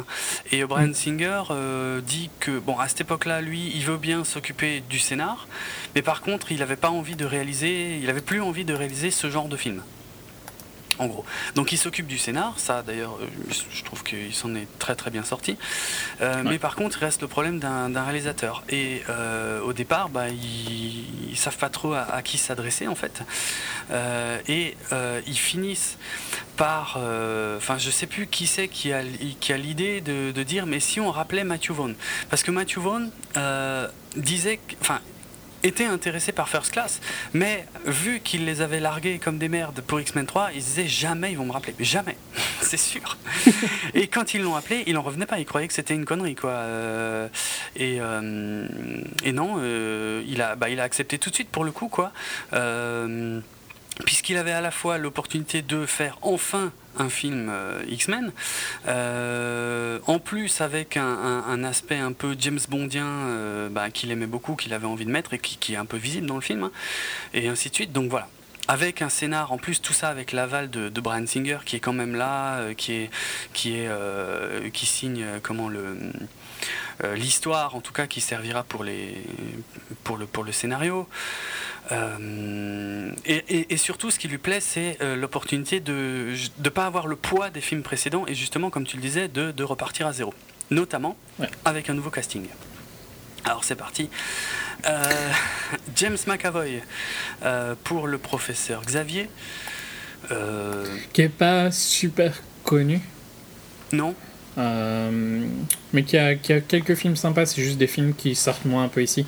Mais l'année dernière, il a eu Welcome to the Punch, Trends et Filth, qui étaient trois bons films euh, anglais euh, que je conseille. Quoi, tu vois. Je ne vais pas, je vais pas les, les expliquer là, parce que ça, mais ouais, trois bons films. C'est un acteur plutôt qui fait du ciné anglais. Quoi. Ouais. Et, ouais, clairement. Je pense qu'il va devenir plus connu, tu vois, c'est juste qu'il est dans la phase de croissance de sa mmh, carrière. Mmh. Bah, j'ai envie de dire que, d'ailleurs moi y compris, hein, euh, les fans étaient plutôt sceptiques à l'annonce euh, de l'acteur parce que bon, euh, Patrick. Bah, il reprend un rôle en plus joué par. Voilà, C'est pas comme s'il suivait, je sais pas moi, Allez Berry. Oui, oui c'est vrai. Euh, non, mais voilà, ouais, il passe après Patrick Stewart pour interpréter le même personnage. C'est quand même pas évident, euh, même si c'est une version complètement différente du personnage. Mais ouais, euh, chaud. Et franchement, jusqu'à ce que j'ai vu le film, je savais pas à quoi m'attendre. Et en fait, mm. bon, il est excellent. Il est, il est absolument excellent. Ça, et ça, ça doit aussi bien à l'acteur qu'au scénar, hein, je pense. mais, ouais. mais il arrive vraiment à jouer un, Xavier complètement différent, jeune, rempli d'ego. Mm.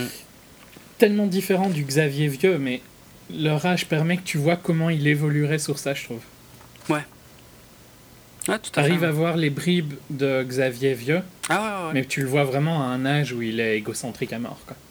Ouais, c'est clair, c'est clair. Et, un peu idéaliste, mais idéaliste dans le sens euh, peu au fait des réalités euh, et des choses comme ça. Ouais, ouais, non, très, très, très intéressant. Il le joue vraiment bien, quoi. À fond sans chercher à copier, hein. vraiment en faisant ah son, propre truc, mais en rappelant de temps en temps, je trouve vraiment super bien géré. Totalement. Euh, pour Magneto, alors pareil. Michael Fassbender. Un acteur, euh, je sais pas s'il était ultra connu, il commençait un peu à ce moment-là, mais. Euh, mais ouais, enfin. Il avait fait, ouais, non. Il avait fait Hunger, moi je l'avais vu dans Hunger avant, tu vois. Et il avait fait Inglorious Bastard. Ouais. Ouais, c'est vrai que c'est pas non plus. Euh, ouais. Et puis 300, c'est vrai que c'est vrai qu'il est dans 300. Je l'oublie tout le temps. Mais ouais, ouais. Euh, bizarre. Mais bref. C'est vrai qu'il peut être connu plus après pour Shame et tout ça. Ouais. en tout cas, euh, énorme. Et encore une fois. Bah, lui, je l'adorais déjà avant, tu vois, vu que j'avais adoré un gars. Donc, hmm. ça, lui, j'étais vraiment content. Même si physiquement, on va dire, je l'avais déjà vu avant, par exemple dans 300, on peut pas dire que je le connaissais vraiment et je l'ai découvert là-dedans et, euh, je l'ai trouvé euh, sublime, il hein, n'y a pas à chier. Euh, alors c'est pareil, l'acteur est excellent et en plus il avait un, scénario absolument magnifique avec donc un personnage voilà torturé parce que Magneto est un personnage qui mérite plein d'explications. Il a tellement de profondeur, mhm. il, a un conflit. Mais comme Xavier aussi je trouve. enfin, les deux, vraiment. Et il faut deux acteurs qui puissent se donner la répartie, parce mhm. que si tu as un des deux qui est plus fort que l'autre, ça va pas du tout aller. Le film va, on va vraiment sentir le manque de balance du film, d'équilibre du film. Ouais, ouais, ouais.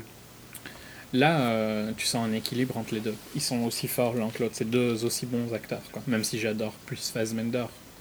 Parce qu'il a fait plus de films que j'aime, tu vois, mais. Euh, mm je trouve pas que McAvoy a à être honteux de quand il est dans les mêmes scènes que Fassbender quoi. Ouais, non, non, clairement pas. Non, non, mais ils sont, ils sont géniaux. De toute façon, ils portent le film. Hein. De toute façon, tout le film est, repose sur eux deux, clairement, sur euh, à la fois le, hum, comment, bah, enfin bref, ce qui les oppose et ce qui les, ce qui les, ce qui les, allie, ce qui les approche. Donc euh, voilà, euh, non, non, c'est génial, c'est génial en termes de scénario et en termes d'acteurs, aucun problème là-dessus. Euh, le grand méchant Sébastien Shaw euh, signait un peu le, retour de Kevin Bacon dans un film à gros budget, même si depuis, euh, ben, je crois qu'il n'a pas vraiment fait d'autres, ce qui est dommage parce que c'est un acteur excellent. Enfin, que j'aime beaucoup en tout cas. Je sais pas s'il est excellent. Tout le temps. Non, il est pas excellent. Bah, il fait des mauvais films. Ouais, voilà.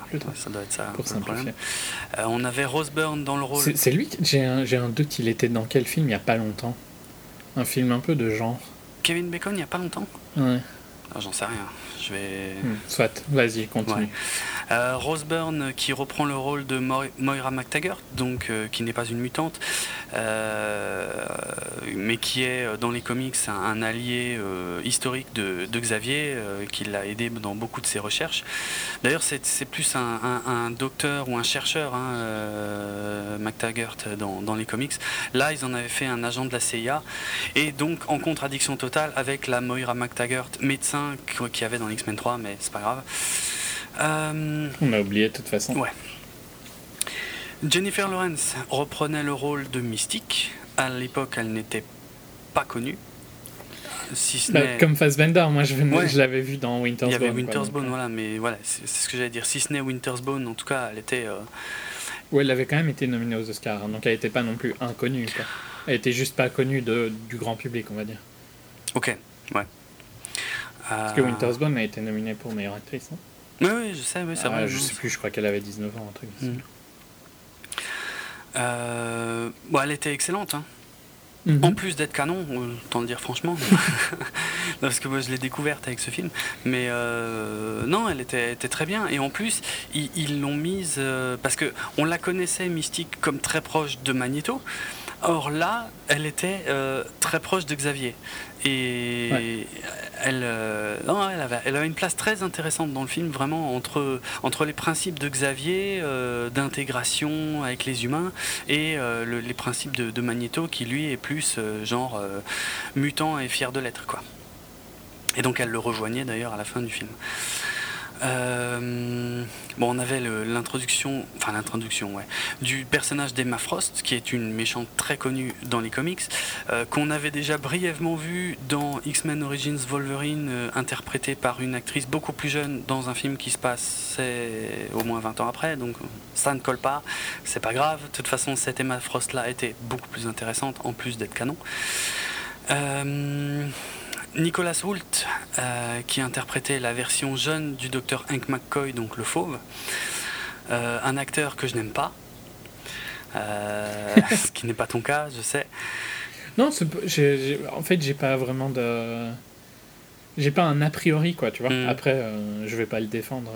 Mais je trouve que dans Warm Bodies, il était sympa. Ouais. Et il fait partie des saisons de Skins que j'ai regardé, quoi. J'ai regardé les deux premières saisons, je crois, de Skins.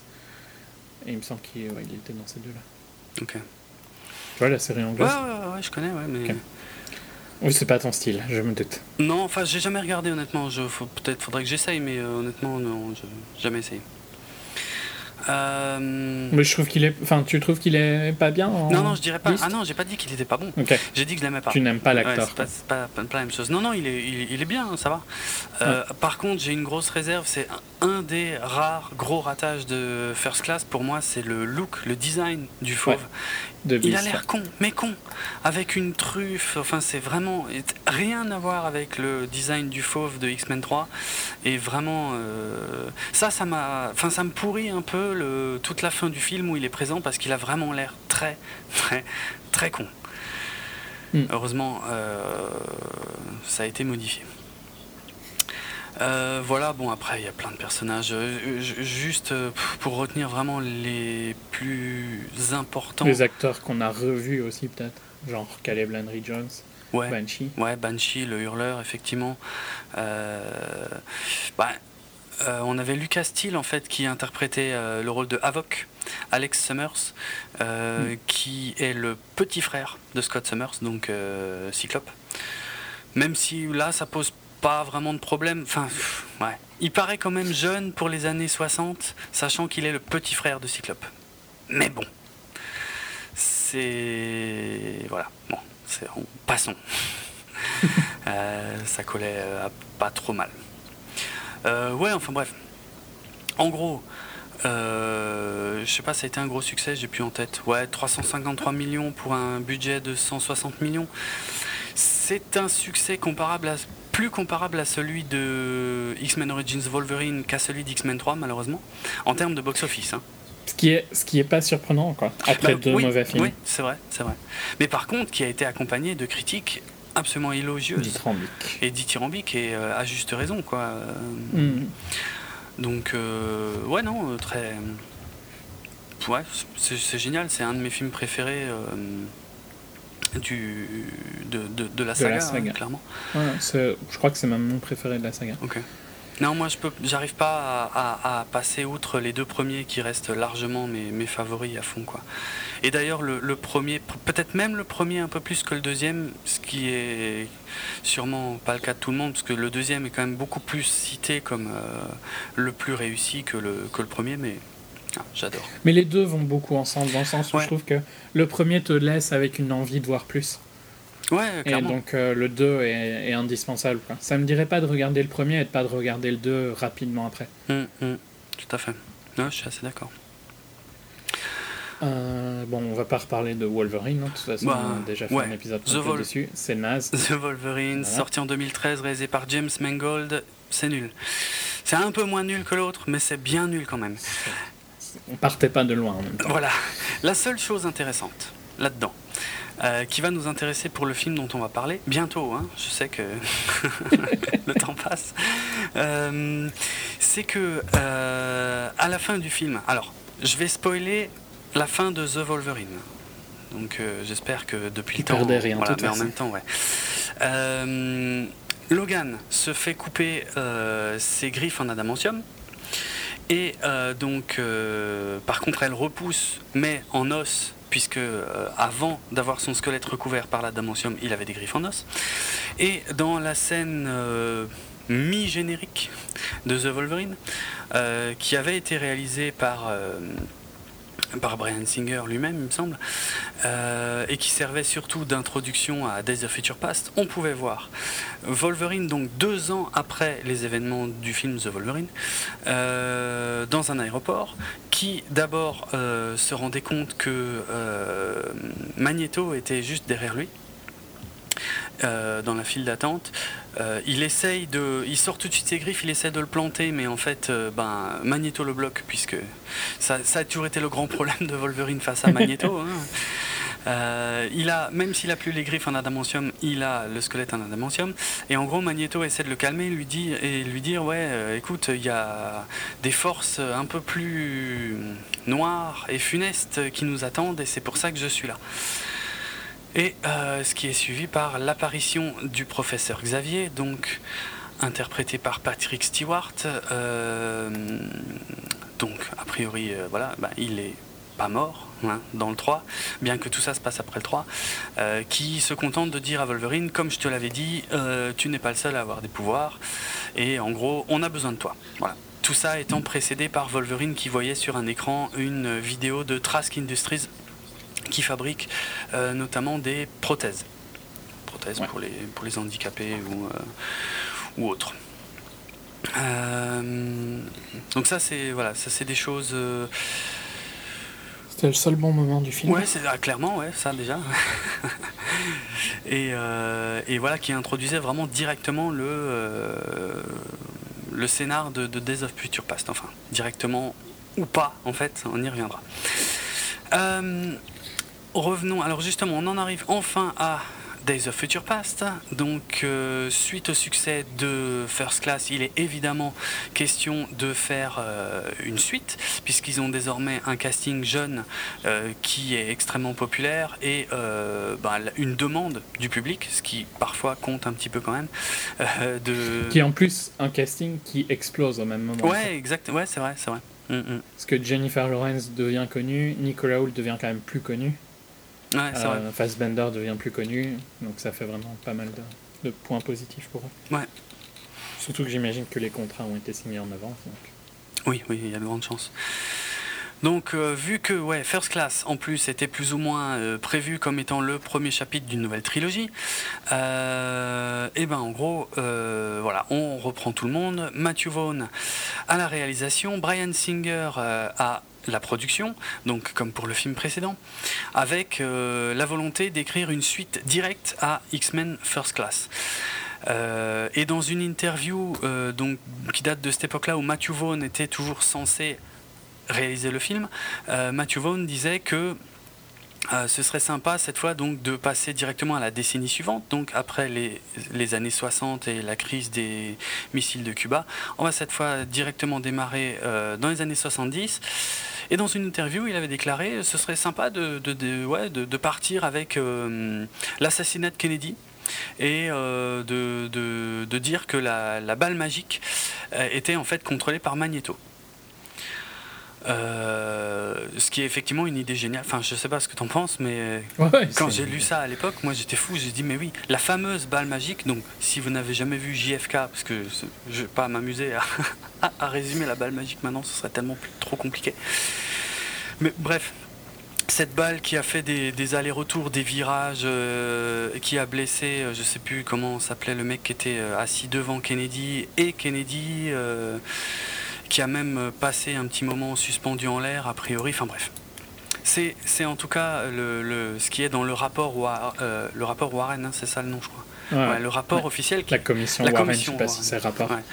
le, rapport de la commission Warren, voilà, qui a été rendu après l'assassinat de Kennedy, donc qui décrit euh, une trajectoire de balle tellement impossible que depuis on l'a appelé la balle magique. Amener Magneto là-dedans, j'ai trouvé que c'était absolument génial. Euh, Singer ensuite a, déclaré que euh, le, film pourrait aussi traiter des, questions justement du mouvement pour les droits civiques que, j'évoquais tout à l'heure, hein, c'est-à-dire l'obtention euh, par les Noirs de, droits équivalents à ceux des Blancs, euh, mais transposés aux, mutants, j'imagine, également aux problématiques de la guerre du Vietnam, et avec évidemment Wolverine, puisqu'il reste quoi qu'on en dise, malgré de mauvais films qui lui sont consacrés, il reste le personnage certainement le plus populaire de la saga. Euh, Wolverine d'ailleurs dont c'est la septième apparition dans X-Men Days of Future Past, euh, donc toujours sous les traits évidemment de Hugh Jackman, ce qui constitue un record du euh, personnage de comics le plus interprété par le même acteur. Et il me semble aussi que c'est...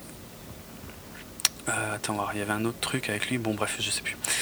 Euh, ça me reviendra sûrement. Bref. Simon. Tu sais, tiens, oui. j'ai envie de, juste parce qu'on était sur le sujet de la de la balle magique. Euh, tu regardes Seinfeld, tu te rappelles de l'épisode qui euh, un peu parodie ça? Oh, Pas du tout. Ok. C'est quand tu te rappelles de l'épisode où il y a Keith Fernandez, le joueur de baseball? Pas du tout. ok. Bon. Mais il y a un épisode de Seinfeld qui parodie ça. Ah ouais je voulais placer, tu vois, ma connaissance hein, extrême de Seinfeld, euh, où euh, euh, Newman et Kramer parlent du fait qu'ils ont reçu un crachat de Keith Fernandez qui aussi devait faire un aller-retour, tu vois. Et t'as Jerry qui fait un peu la trajectoire de, de la balle ah, comme il est dans la commission. Mhm. Qui fait genre le, le, crachat qui fait 180 degrés, quoi. voilà. C'est dans. Je ne sais plus quelle saison. C'est assez loin dans les saisons. Ok. Je te laisse continuer. Euh, ouais. Parce que je trouvais que le podcast n'était pas assez long. T'as raison. C'est ce que je me dis souvent aussi. Euh, donc euh, on en est où? Ben ouais, euh, en fait, bon, ce qui se passe, en gros, c'est que Matthew Vaughn va quitter le projet. Encore, j'ai envie de dire, parce que euh, sur le coup, non mais vraiment à l'époque, moi je me suis dit que, je sais pas, il devait y avoir un truc euh, qu'on nous cachait peut-être ou je ne sais quoi, mais euh, en tout cas, moi je pensais vraiment qu'il y avait Anguille sous roche, qu'il avait, mais en fait je, ne savais pas que Matthew Vaughn était déjà connu pour effectivement être quelqu'un qui a peut-être tendance à se barrer des trucs quand ça lui plaît pas. Et donc là, a priori, bon, je sais pas, il y a peut-être des choses qu'on ignore quand même. Hein. Je, continue de penser que euh, la vision de Singer et celle de Vaughn était peut-être pas la même pour le film. Ouais. Parce que voilà, euh, quant à Vaughn. Mais je pense par contre aussi que c'est un mec qui, euh, si ça l'ennuie, il va pas se faire chier longtemps, quoi. possible, ouais. Donc si, si, le studio est, si le studio force trop, il doit être du genre à partir assez vite. Euh, oui, oui, c'est tout à fait probable. Vu son, vu son historique, tu vois, qu'il fait, il fait rarement des suites et tout ça. Oui, c'est vrai aussi, ouais. Bon, du coup, c'est euh, Brian Singer euh, qui reprend le projet du coup complètement en main, en tout cas en termes de réalisation, malheureusement pas en termes de scénario puisque c'est euh, l'incroyable Simon Kinberg, et là j'arrive pas à, croire qu'ils aient fait ça, mais c'est Simon Kinberg, le fameux co-scénariste de X-Men 3, qui revient euh, donc euh, s'occuper cette fois du scénario de X-Men Days of Future Past, donc inspiré je l'ai sûrement déjà dit il y a quelques heures, de l'arc de Chris Claremont dans les comics du même nom. J'ai un gros problème technique là avec ma souris, donc je vais te laisser peut-être un peu continuer sur le casting. Euh, donc le casting, ben, on reprend, donc je vais pas refaire tous ceux de, First Class qu'on vient de faire. Euh, on reprend bien sûr les acteurs de X1, X2 et X3. Bah c'est ça, effectivement, la, grosse promesse du film, c'est d'avoir une histoire et donc un film qui euh, réunit les deux, voilà, les deux castings principaux. Euh, et, aussi une histoire qui, a priori, euh, va permettre de un peu zapper euh, ce qui a été mal fait dans la saga jusque-là, quoi. Ouais. A priori. Et on a comme nouveaux acteurs, donc je vais pas reciter tous ceux qu'on a dit qui étaient dans X1, de toute façon tous les gros reviennent. Hein. Patrick Stewart, Ian McKellen, Ali Berry.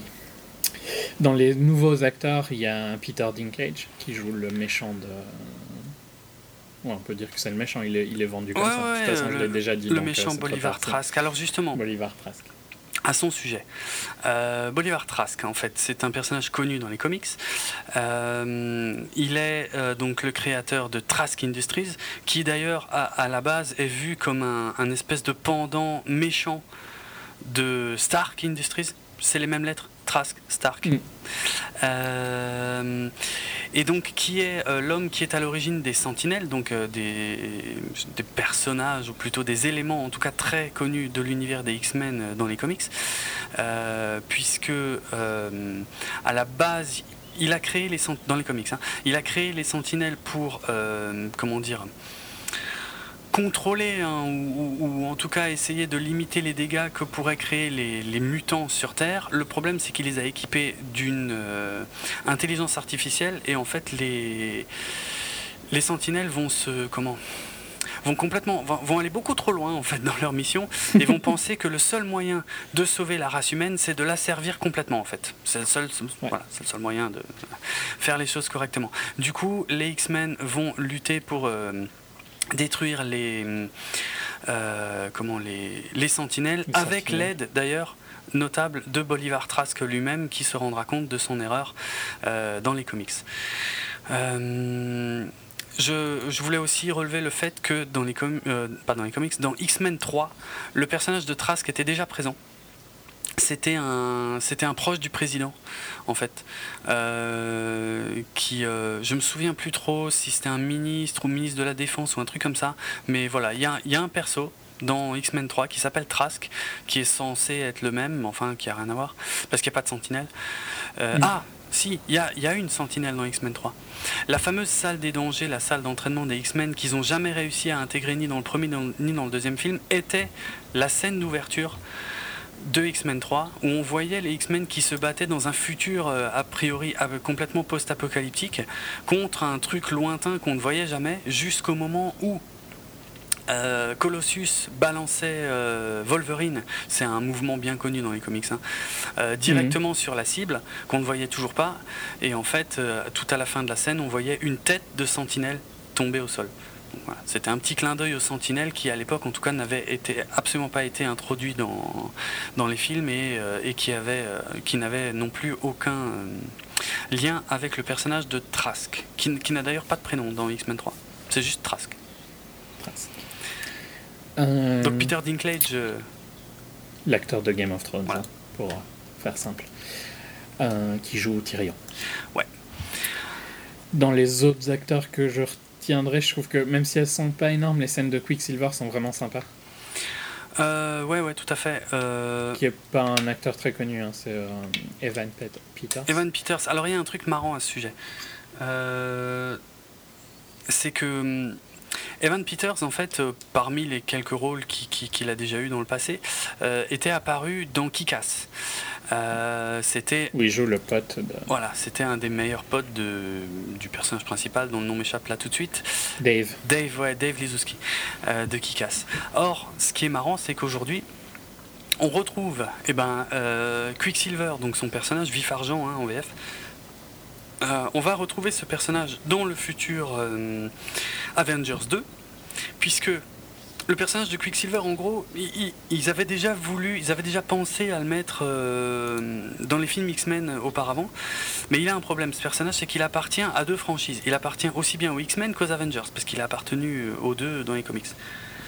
Or, euh, Marvel, qui, euh, donc Marvel Studios, qui en, depuis que les débuts de la saga X-Men au cinéma, euh, au début de la saga X-Men au cinéma, Marvel Studios n'existait pas. Mais ensuite, ils ont lancé Marvel Studios et donc ils font toujours très attention à la façon dont leurs personnages et leurs droits sont utilisés dans les autres films. Or, euh, ils ont en gros, on peut dire, empêché euh, la Fox d'utiliser Quicksilver jusque-là. Et euh, ils ont dû euh, comment, se mettre d'accord financièrement pour, ben, pour, pour pouvoir l'utiliser.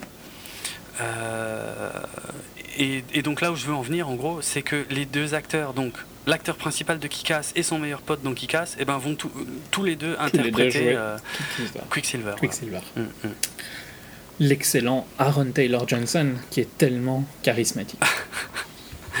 ouais.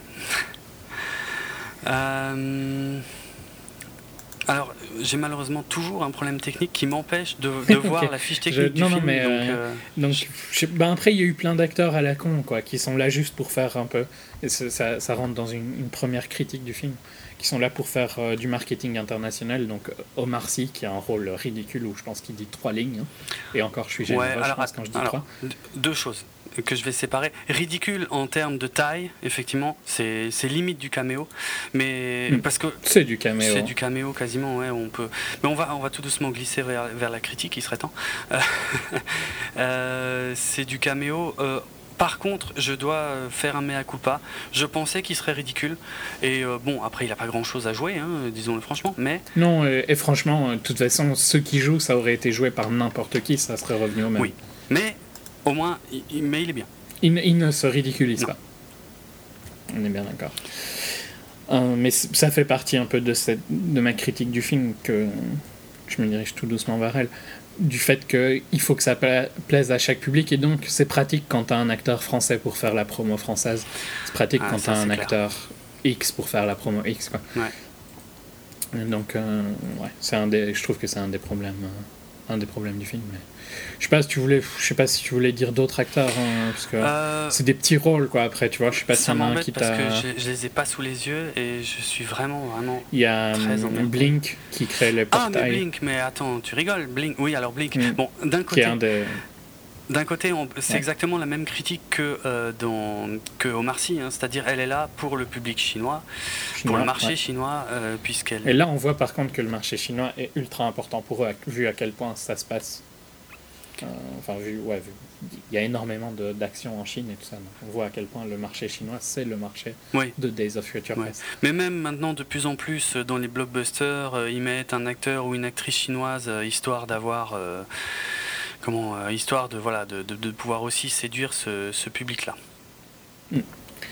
Euh, euh, donc, qui est interprété par Fan, par Fan Bing, Fan Bing. Bing, qui est une jeune actrice, mais qui a déjà joué des tonnes et des tonnes de trucs en Chine, qui est aussi une chanteuse là-bas, et qui est absolument canon, qui est clairement mon nouveau crush de la saga X-Men.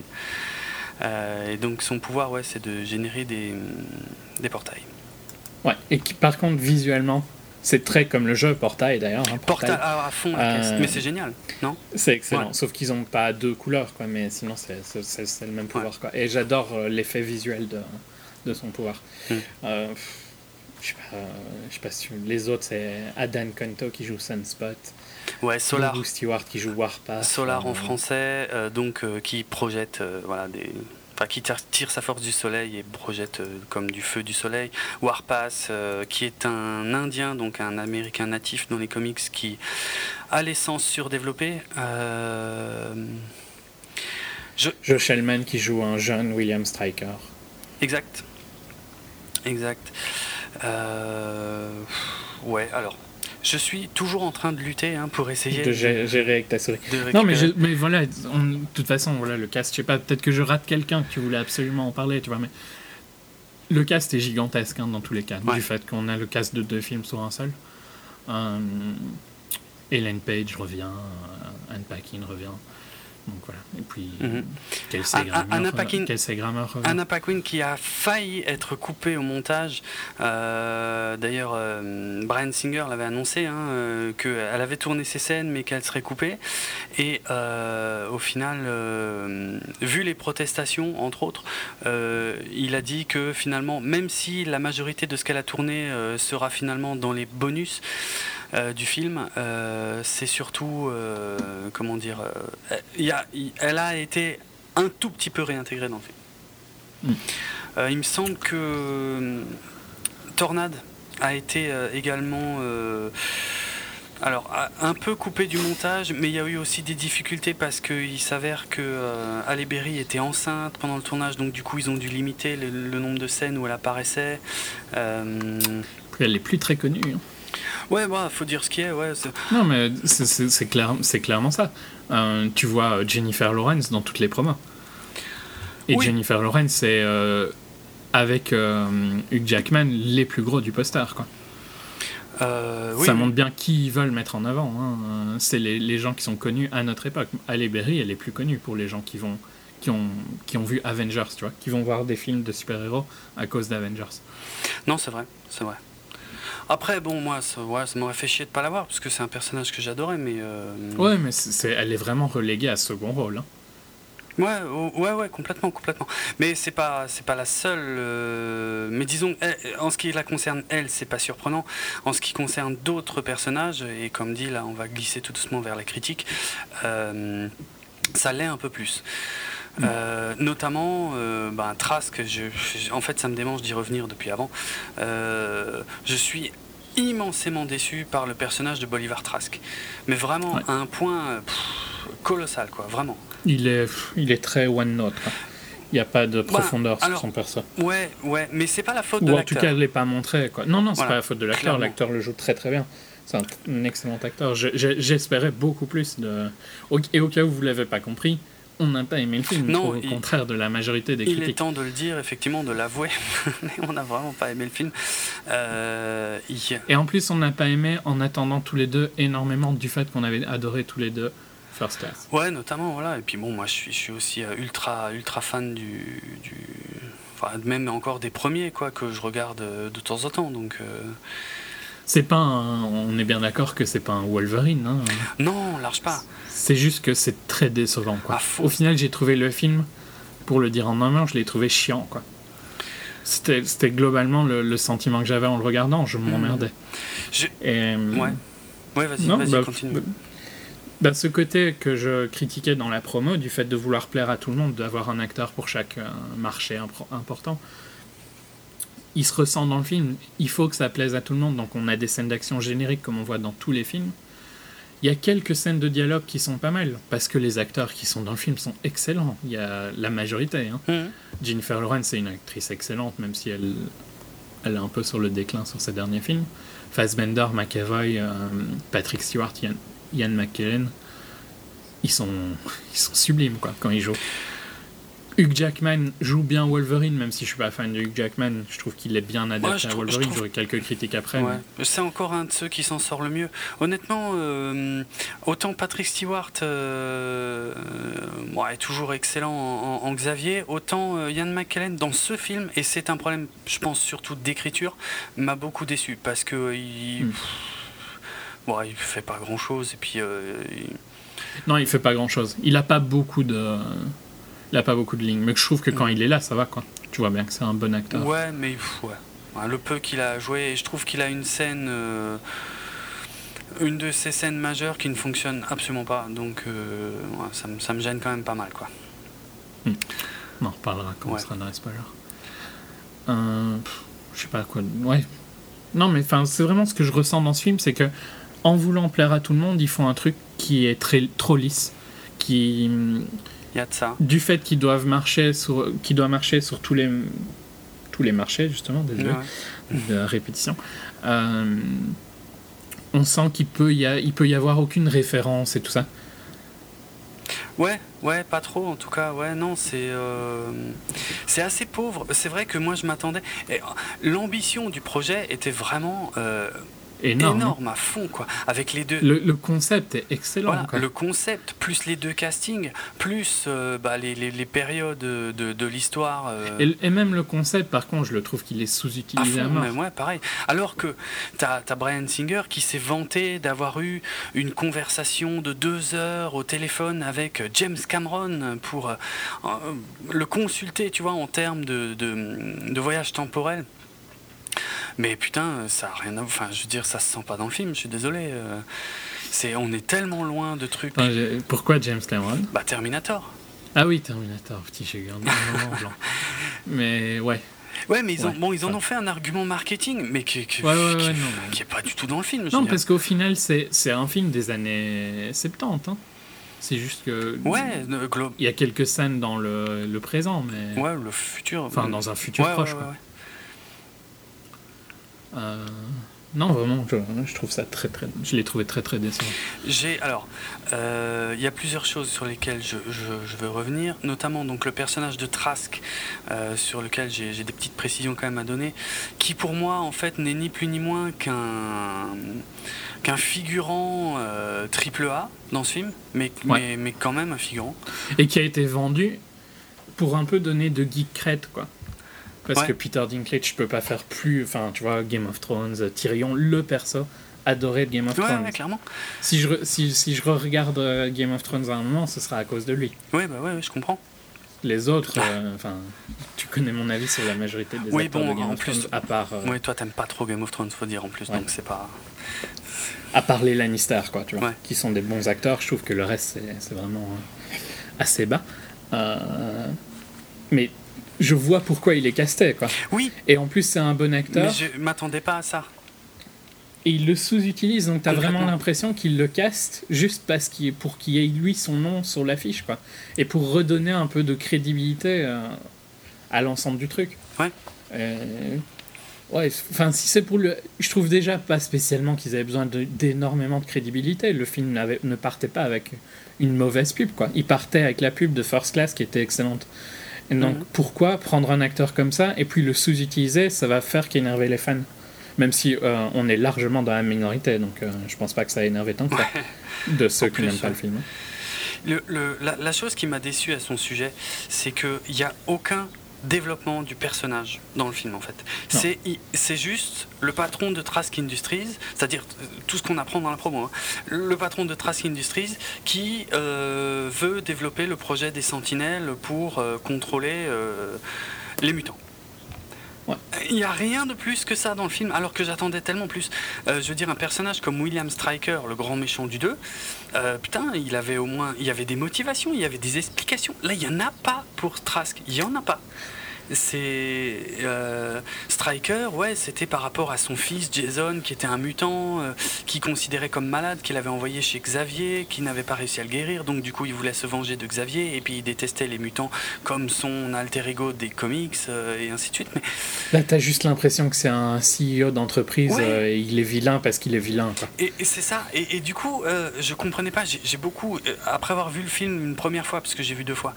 je me disais, mais mais pourquoi ils ont casté Tyrion? Tu vois, enfin, euh, j'avais pas encore réalisé que c'était vraiment uniquement pour des raisons marketing. Euh, J'arrivais pas à y croire. Alors, il y a une autre raison, en fait, que j'ai fini par trouver euh, dans des interviews de Brian Singer. C'est qu'en fait, Brian Singer a vu en Bolivar Trask une, une espèce d'allégorie d'Adolf Hitler dans le sens où, tu vas voir, ça va loin, hein. et, mais ça explique pourquoi il a précisément euh, casté, cet, acteur-là. puisque pour lui, chez Hitler, il y avait une contradiction visible simple, hein, que, je pense tout le monde s'en est rendu compte aussi, hein, c'est que euh, Hitler défendait la race aryenne, qui euh, donc euh, selon enfin, l'idée de la race aryenne, de la race aryenne, oui, tout à fait, son idée d'ailleurs de la race aryenne, hein, qui n'avait rien à voir avec ce qui existait auparavant, qui consistait en des grands blonds, pour faire simple alors que euh, lui-même. C'était un petit. Et, brun. Et moche et brun. Voilà. Mais, mais en, plus, c'est plus ou moins dans ces termes-là que, que Brian Singer a décrit le truc. Et en gros. Ouais, non, il, il a casté Peter Dinklage parce que c'est un nain. Quoi. Voilà. Et parce que comme ça, il y a une, une frustration inhérente euh, au fait qu'il soit un nain. C'est globalement, c'est ça. Mais oui, mais si tu veux vraiment réduire à, la, la, plus connerie possible, tu vois, c'est ça. Mais Et c'est ça qu'il dit, hein. Et c'est complètement débile. Je trouve que c'est insultant à mort pour Peter Dinklage. Euh, ouais, ouais, c'est clair. Il, ouais, il a, il, a, il a casté Dinklage pour se foutre de la gueule d'Hitler. Mais euh, putain, si j'avais jamais lu ce truc, j'aurais jamais compris ça dans le, fin, dans le film. Ça, ben, ça y est je le comprends dans le sens où, à partir du moment où tu vois que le mec, il est juste. Euh, il a une, une envie de reconnaissance, tu vois. Et, mais, mais il l'a déjà. Tu le sens. C'est ça le truc, c'est que Trask Industries existe déjà avant les Sentinelles. Trask Industries est le leader mondial dans, dans, dans le film, hein, euh, dans l'histoire du film, est le leader mondial des, euh, comment, des prothèses, euh, notamment destinées aux handicapés ou des choses comme ça. Donc, pourquoi, enfin, même voilà, cette histoire de reconnaissance, ça marche pas, je trouve. Non, non, mais, mais je, trouve ça insultant pour l'acteur, tu vois, qu'il a largement dépassé ce rôle de juste euh, l'acteur nain, quoi. Et j'utilise pas ça euh, ouais, ouais, de bah manière péjorative, hein, c'est juste plus simple de dire ça comme ça. Tout à fait. Euh, il a largement dépassé ce statut-là. Tu le vois pas du tout comme ça quand tu vois Peter bah, Dinklage, tu vois un excellent acteur. Et, et, le recaster pour ça et juste pour ça, c'est vraiment pathétique. Ouais.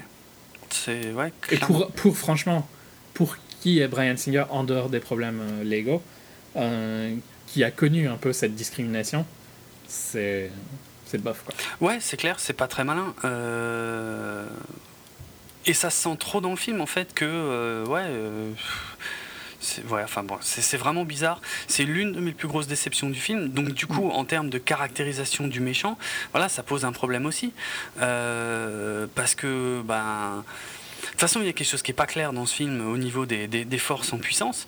Les, les, gentils, on sait à peu près qui c'est, mais alors les méchants, c'est un vrai foutoir.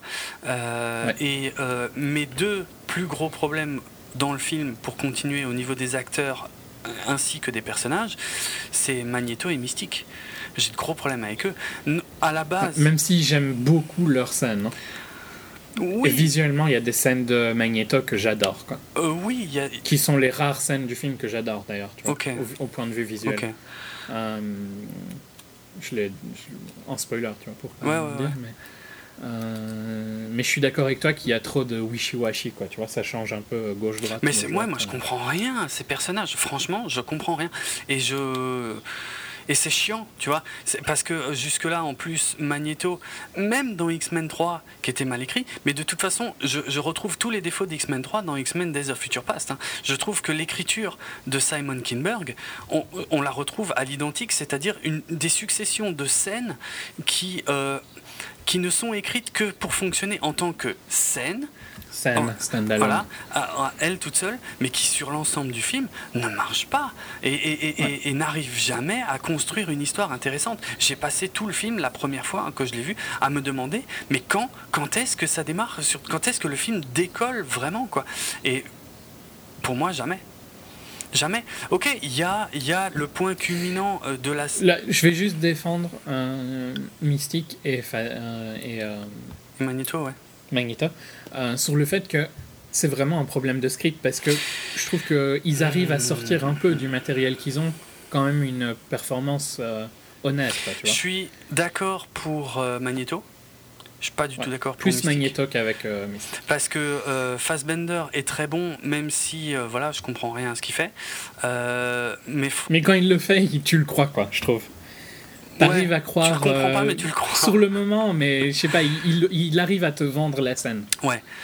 Par contre, euh, Mystique, dans ce film, c'est une catastrophe. Enfin, moi, je trouve que Jennifer Lawrence, ça fait maintenant euh, trois films d'affilée où je la trouve ultra nulle en termes de jeu. Hein. Et, euh, et j'en ai, ai ras-le-bol, quoi. j'ai, plus envie de la voir, quoi. C'est bon, le, la, magie est terminée en ce qui la concerne. non, mais en plus, je te promets, tu regardes First Class. Bon, de toute façon, First Class et Days of Future Past n'ont rien à voir. Voilà, les deux films n'ont rien à voir. Mais, même, mais rien que elle, dans les deux films, mais elle joue, ça n'a rien à voir. Elle joue pas du tout de la même façon, elle joue pas le même personnage. Et euh, c'est en partie lié au script, clairement, mais pas que. Elle joue, elle joue très mal. Moi, franchement, je trouve qu'elle joue excessivement mal euh, dans, dans, ce film. Quoi. Vraiment, ça m'a, ça m'a vraiment emmerdé, quoi. Sérieux.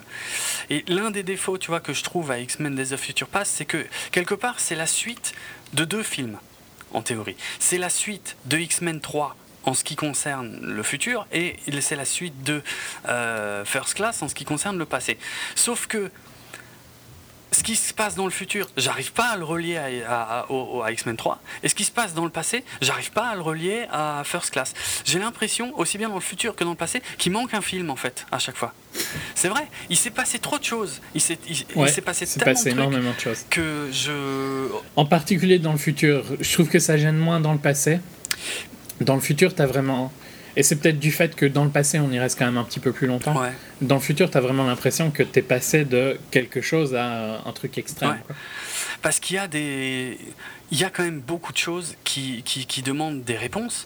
Euh, euh, je sais pas, notamment euh, dans le futur, hein, effectivement, euh, notamment ouais, le, fait que, que, le professeur Xavier, voilà, je vais, je vais mentionner que celui-là, on va dire pour l'instant, vu qu'il était connu depuis la fin de The Wolverine, le fait que Xavier soit de retour, j'attendais des réponses à ce sujet. Alors bien sûr, Brian Singer, bon, c'est pas lui qui a fait le scénar, mais le but, c'était peut-être pas de répondre à toutes les questions restées en suspens euh, en termes de continuité avec Days of Future Past, mais honnêtement, ce film ne répond à aucune question de continuité. Et ça me gêne mm. énormément. Énormément. Ça m'empêche de me plonger dans le film euh, parce que, ouais, parce qu'il y a des choses que je ne comprends pas. Il manque, manque un chapitre. Ouais.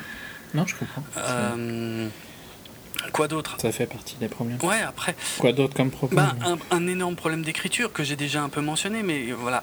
Tout le monde souligne euh, le point culminant du film qui est la, scène de Quicksilver. Ce avec, ce avec quoi je suis assez d'accord. Parce que c'est vraiment une, excellente scène. Euh, le problème, c'est que bah, c'est une seule scène du film et qui, qui, révèle les limites de Simon Kinberg, qui justement est incapable d'écrire justement pour un groupe de personnages, euh, alors que c'était l'une des grandes forces. Ce n'est pas Joss Whedon. C'est vrai, c'est vrai. Euh, c'était l'une des grandes forces de Brian Singer d'arriver à, gérer un groupe de personnages. Et eh ben, je suis désolé, si tu regardes bien le film, il y a, y a des personnages. Euh, notamment Quicksilver, mais pas que, qui ne sont là que pour une scène qui sont écrites pour eux, mhm. et dans le reste du film, ils savent pas quoi en faire. L'autre exemple de ça, et qui est encore plus grave, je trouve. Bah, Quicksilver, c'est peut-être le plus flagrant parce qu'il est vraiment là pour cette scène-là, et puis après, tu le verras plus. Quoi. Oui. Mais euh, c'est encore plus flagrant avec Wolverine. Wolverine, à partir de la moitié du film, ne sert plus à rien du tout à rien du tout. C'est impressionnant. enfin, allez, il sert à un petit truc, mais vraiment un petit truc. Euh, c'est incroyable d'avoir mis Wolverine au centre de cette histoire euh, et de ne pas savoir quoi faire de lui à partir de la moitié du film. Je, trouve ça aberrant et euh, j'arrive pas à comprendre. Alors, Tiens, euh, ça me fait penser, une chose que je voulais aborder, c'est que dans les comics, ce n'est pas Wolverine qui retourne dans le passé.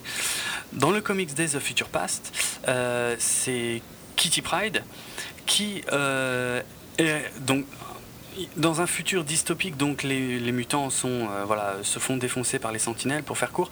Et Kitty Pride, donc, dont la capacité de passer à travers les murs, est renvoyée dans le passé par une autre mutante qui est télépathe et donc elle se renvoie, enfin elle est renvoyée dans son propre corps, plus jeune, pour prévenir les mutants euh, donc euh, d'autrefois que euh, comment dire alors dans le comics hein, que, que Mystique veut assassiner le sénateur Kelly.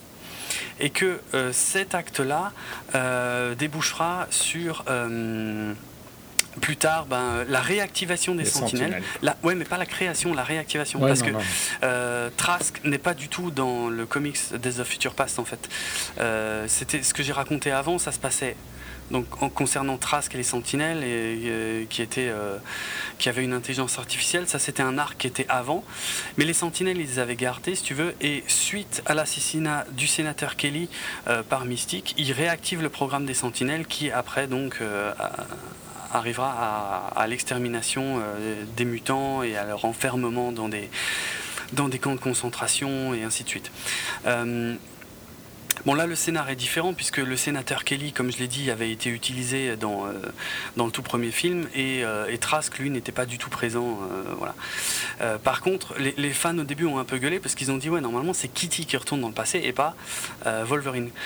Or bon alors Ellen Page toute façon. Qui est un peu jeune. Ouais, c'est pas, ouais, c'est pas un problème qu'elle soit jeune. De toute façon, c'est plus un problème pour moi que euh, elle a été aussi pas mal vendue. Euh, puisqu'elle est devenue très populaire entre temps et euh, au final elle a pas, pas, beaucoup plus que des caméos hein. je considère ça aussi comme des caméos finalement dans le film mmh, après le fait de renvoyer Wolverine pour, pour des raisons qui en revanche elles sont extrêmement bien intégrées au scénario par le biais du fait d'avoir un même acteur qui joue Wolverine à des âges différents, ça c'est euh, ouais, ça c'est très très Puis c'est pratique d'envoyer Hugh Jackman. Hein. Exactement, en plus. Faut être honnête. Non mais ça marche, ça marche à tous les niveaux. Ça c'est un des rares trucs qui est vraiment vraiment très bien pensé en termes commerciaux, en termes scénaristiques, en termes de tout ce que tu veux. Mais encore une fois, et je l'expliquerai dans la seconde partie, mais. Mais en fait, il sert de pont, quoi. Ouais, il sert de pont, c'est sûr, mais c'est le but de ce personnage-là, comme Kitty dans les comics. Mais de ne plus savoir quoi en faire arriver à la moitié du film, c'est une catastrophe. C'est vraiment, mm. c'est vraiment du foutage de gueule, quoi. C'est, j'ai du mal à le croire. Et pourtant, pourtant c'est le cas. Euh, la la scène, euh, le, grand climax final du film, je le trouve infiniment inférieur à euh, effectivement la, scène de Quicksilver, euh, qui elle est, ouais, beaucoup plus tôt dans le film, quoi. Donc il y a un problème d'équilibre.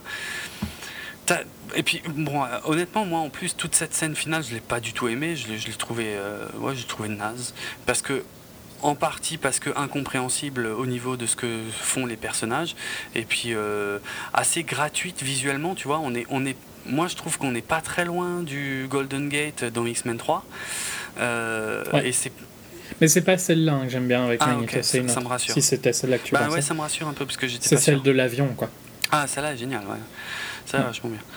Mais euh, celle-là, elle est trop grande en fait. À fond. Et puis, et puis, et puis complètement disproportionné. ouais, pourquoi? Ouais, pourquoi? Ça me paraît vachement compliqué. À mort. à mort. de toute façon, plus le film avance, arrivé à moitié du film, jusqu'à la moitié, ça va à peu près. Mais alors, à partir de la moitié du film, c'est de pire en pire. Et puis, c'est vraiment, vraiment catastrophique, quoi. Donc, nous n'avons pas aimé. non. Pour faire court. Est-ce que tu le conseilles? C'est difficile parce que comment veux-tu ne pas conseiller euh, Tu vois, c'est pas comme si c'était juste un spin-off? Ouais, en fait, je le conseillerais dans le sens où si vous avez vu les autres trucs qui sont bien en ce moment, genre Godzilla par exemple, ouais. euh, à voir vraiment au ciné, je trouve Godzilla. Ouais, ouais. Ben, peut-être pour la culture, tu vois. Après, je trouve vraiment que c'était. Moi, j'ai pas du tout aimé. Non, mais... mais... comme je, je leur dis, on est dans la minorité. C'est vrai qu'on est euh, vraiment là une, voix euh, complètement à, contre-courant de, tout ce qui se dit à l'heure actuelle sur ce film, euh, au, chant de louanges absolument hallucinant que j'ai du mal à comprendre. mais ouais, non. On ne peut pas le déconseiller vu la franchise et vu quand même les acteurs. Mais de toute façon, moi j'ai l'impression que tout le monde est aveuglé par le casting du film en fait. Je sais pas, peut-être que j'exagère, mais euh, vraiment, euh, je comprends pas qu'on puisse être aussi positif sur un film qui a un scénario aussi merdique, quoi. Je... Aussi incomplet, mhm. aussi mal construit, aussi mal équilibré, aussi. C'est pas mal réalisé par contre, hein, tu vois, mais. Mais, non, mais c'est générique. Mais ouais, c'est vachement générique et Brian Singer me déçoit beaucoup. Euh. Ouais, moi aussi. Mais ça fait longtemps qu'il a rien fait hein, de bien. C'est vrai, c'est vrai. Valkyrie, ça avait été un échec, je crois. Euh, bon, et puis Jack, le chasseur de géants, c'était bien planté aussi. Euh, bah, il faut remonter à. J'irais presque qu'il faut remonter à X2, quoi. Ah ouais, ouais, ouais, c'est possible, ouais. Ouais. Parce que Superman, euh, voilà quoi. Oui, non, non, mais Superman était raté aussi, hein, clairement. Ouais, ouais, non, c'est vrai. Euh, ouais, je sais pas. Autre chose? Ben juste alors, euh, ce que j'ai, on va, on va, on va y passer, mais je pense aussi d'ailleurs qu'on va couper l'émission en deux, vu le temps. Mais oui, ce que je, ce que j'ai eu pas mentionné tout à l'heure quand j'ai eu mon bug, euh, c'est que Matthew Vaughn donc a quitté le film euh, pour aller s'occuper d'une autre adaptation de comics, mais de bien moindre envergure, ce qui ne cesse de me laisser penser qu'il y a quand même Anguille sous roche, mais bon. Euh, mais Qui, me, par contre, me donne beaucoup plus. À fond, ça a l'air génial, ouais, ouais. Euh, l'adaptation du film The, Secret Service, euh, d'ailleurs, le film est renommé Kingsman The Secret Service, donc sur un, scénar de Mark Millar, dont on avait beaucoup parlé quand on avait fait Kick-Ass 2. bon, l'histoire de jeunes gens enrôlés dans des, dans des services secrets, plein de gadgets. Enfin, ça a l'air complètement fun et enfin, ça a l'air génial on verra. Ça a l'air d'être du comique un peu. En fait, ça a l'air d'être à une échelle où tu peux te permettre des références. Les films qui ont besoin de faire 800, 1 milliard, ils doivent être tellement. Et je pense que c'est le problème qu'a eu euh, Marvel et Disney avec Edgar Wright. Mhm. Ils, ont, ils doivent être tellement lisses.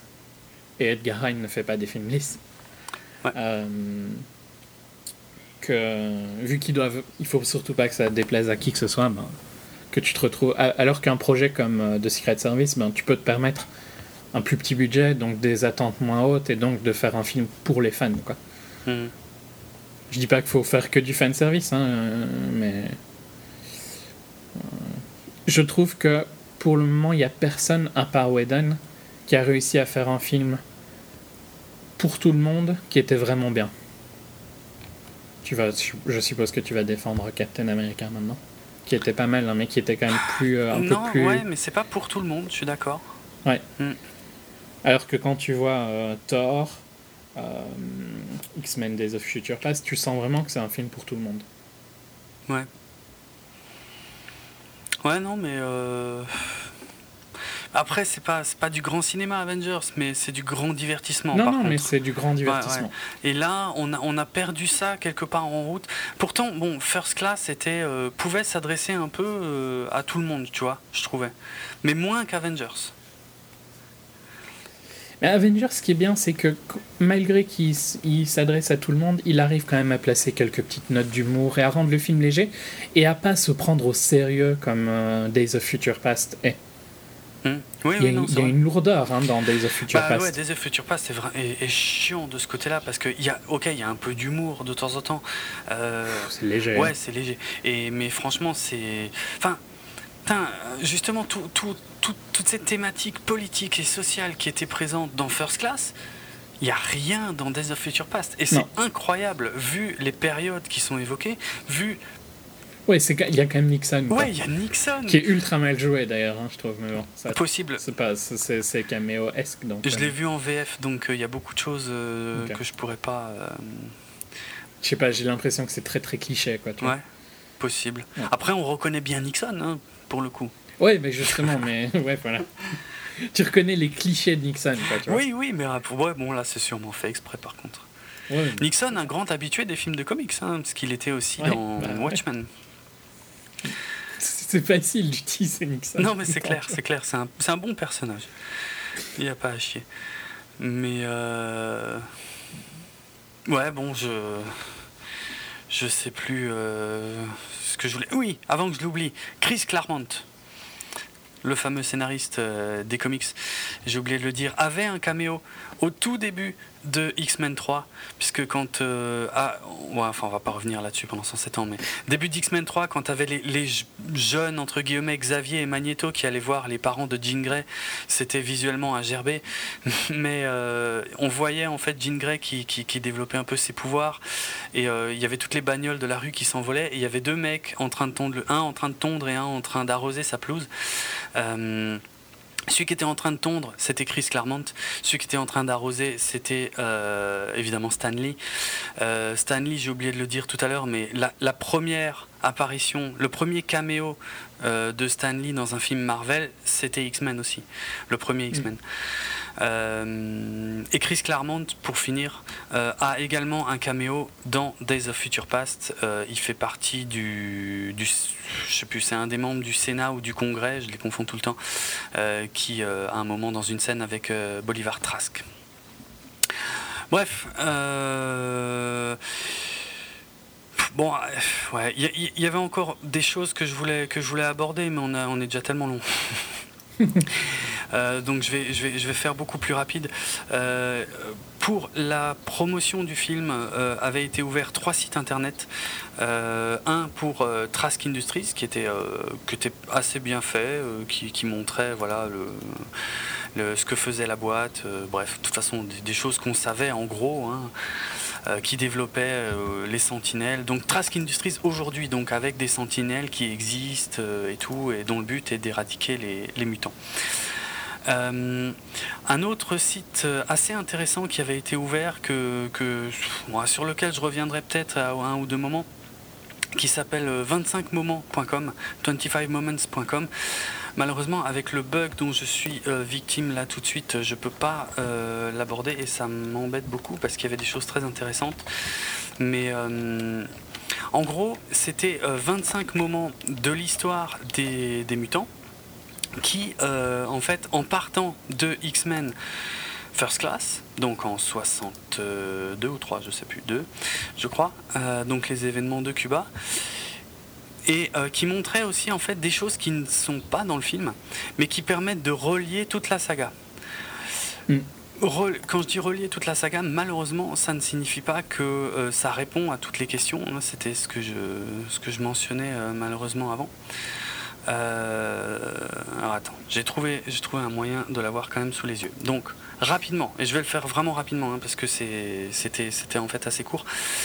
62, donc en fait c'était 25 dates de l'histoire des mutants. 62. Donc c'est pas du spoiler puisque, puisque oui, je, je voulais juste préciser, c'est pas du spoiler puisque ça fait partie de la campagne marketing du film. Hein. Euh, c'était les mhm. choses euh, à connaître avant de voir le film, qui malheureusement euh, la plupart sont sous-exploitées dans le film. Donc 62, la crise des missiles de Cuba. En gros, c'est X-Men First Class dans lequel des mutants ont été impliqués et mais également une agence gouvernementale puisque dans First Class les mutants bossaient avec la CIA, si vous vous souvenez bien. 63, Eric Lencher, donc Magneto, qui est impliqué dans le meurtre de Kennedy. Donc, euh, l'idée de départ de Matthew Vaughn a été intégrée au scénario, on y reviendra, et d'ailleurs c'est le sujet du troisième site euh, qui a servi à la promotion. 65, Charles Xavier ouvre son école, donc ça c'était quelque chose qu'on euh, je veux dire, qui était annoncé à la fin de First Class. 67, Trask Industries développe les membres artificiels, donc euh, c'est le début de, euh, comment, de, de l'explosion de la société Trask Industries. 72, euh, il y a un scandale, alors ça je trouvais ça assez euh, marrant, il y a un scandale en fait euh, qui a vraiment existé hein, concernant Nixon, puisqu'il manque, en fait toutes les conversations de Nixon étaient enregistrées dans le bureau ovale, mais il manque 18 minutes et demie d'un enregistrement. Et ça, c'est un incident réel hein, euh, de l'histoire de, Richard Nixon qui est intégré euh, cette fois dans, l'histoire du film, puisque euh, ce site nous disait que c'était 18 minutes et demie d'une entrevue avec Bolivar Trask qui manquait, a priori. ensuite, en 73, ben, Trask Industries épaulé par le président Nixon, donc annonce le début du programme des Sentinelles, donc pour pourchasser euh, les mutants. En 75, euh, le professeur Xavier. Donc là, par contre, on va euh, dans des éléments qui ne sont pas du tout dans les films, puisque le film se passe en grande partie en 73. Mm. Donc, euh, on a Xavier qui va euh, à Washington, pour plaider la cause des mutants, en gros, euh, pour avoir des, droits basiques. Donc, bon, ça fait écho à ce que j'ai déjà mentionné, hein, le, mouvement pour les droits civiques. En 77, il y a un certain Pietro Maximoff qui bat 8 records du monde aux Jeux Olympiques, ce qui amène, comment dire, à une pas une régularisation, comment on dit, à, à une régulation, voilà, de ben, des Jeux Olympiques, et la participation des, des mutants. voilà, voilà, pour faire simple.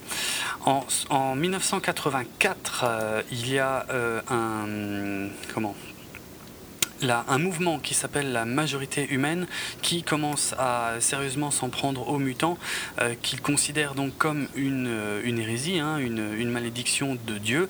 Bon, il est question d'un télévangéliste, donc là on, retrouve le personnage de Striker des comics, même si là pour le coup il s'appelle pas Striker parce que c'est pas le même. En 86, la catastrophe de Tchernobyl euh, ben, euh, donne lieu à, euh, une, de nombreux mutants en Europe de l'Est. Et sur l'image qu'on voit sur le site, ben, il y a un bébé qui est tout métallique, donc a priori c'est Colossus. Même si c'était pas en Russie, mais enfin bref. en 88, euh, il est question de protestation avec le mur de Berlin. Alors, c'est un peu différent de ce qu'on connaît euh, en fait dans la réalité, puisque là, il est question euh, de l'Allemagne qui est le premier pays au monde en fait à adopter clairement un système de ségrégation des mutants. Donc avec Berlin Est. qui est désormais, et peut-être même l'Allemagne de l'Est, mais ça je suis plus sûr, qui devient une zone en gros pour parquer les mutants, donc en 88. Mm. Euh, on a ensuite en 89, euh, euh, grâce à, à, Trask Industries, le FBI a désormais une méthode pour relever, comment dire, l'ADN des mutants, voilà, dans, les enquêtes, hein, quelles qu'elles soient. En 91 euh, en Afrique du Sud. Alors ça c'est aussi euh, amusant entre guillemets hein, le, le, parallèle par rapport à l'histoire réelle, mais l'Amérique du Sud qui devient le premier euh, l'Afrique du Sud. pardon l'Afrique du Sud qui devient le premier pays au monde par contre à prôner clairement l'égalité entre les mutants et les humains normaux. Donc il y a voilà il y a évidemment un rappel avec l'apartheid. Euh, et ça faisait longtemps que j'avais pas un bug et je peux pas passer. tu veux que je continue? Oui, je veux bien parce que je suis bloqué. Ok. Euh, donc euh, les... la résistance de Zapatista est aidée par les mutants pour faire ses militaires. Donc c'est pour renverser le gouvernement mexicain. Donc ça c'est. Donc c'est en 94. En 94, ouais. En 2001, euh, la, la maladie de la vache folle est causée euh, par, euh, par des tests du gène X chez Trask. Ouais, exact. Ça, ça c'est pas mal non plus le, le coup de la vache folle. Ouais, c'est des, des, bons. en, deux, en 2006, le, la prison de Guantanamo Bay est utilisée pour les en 2001, c'est en 2001. En 2001, oui. Et c'était en 96, pardon, c'est l'avant. En 2001, donc la, la, prison de Guantanamo Bay est donc celle qui est connue pour... Euh, bah, que tout le monde a connu en, deux, pour avoir été... En 2001, ah, voilà, suite aux attentats du 11 septembre. Mais là, c'est pour les mutants, construit pour les mutants. Et géré par Et géré par Trask. Et le gouvernement. Le premier camp de détention de mutants euh, officiel géré par euh, Trask, ouais. Euh, donc là, on a un lien avec les films parce que c'est la, la reconstruction du, du pont du, Golden Gate. du, Golden Gate. Bridge mhm. de San Francisco. C'est ça. Avec les mutants pour essayer de réparer les, les relations mutants. Donc on intègre euh, la fameuse scène de X-Men 3 à, cette continuité. Hmm.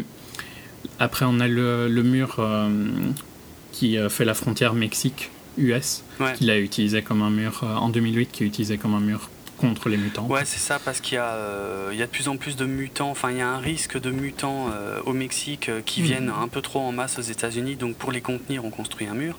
Malheureusement, ce mur existe en vrai, hein, et c'est pas pour contenir les hmm. mutants.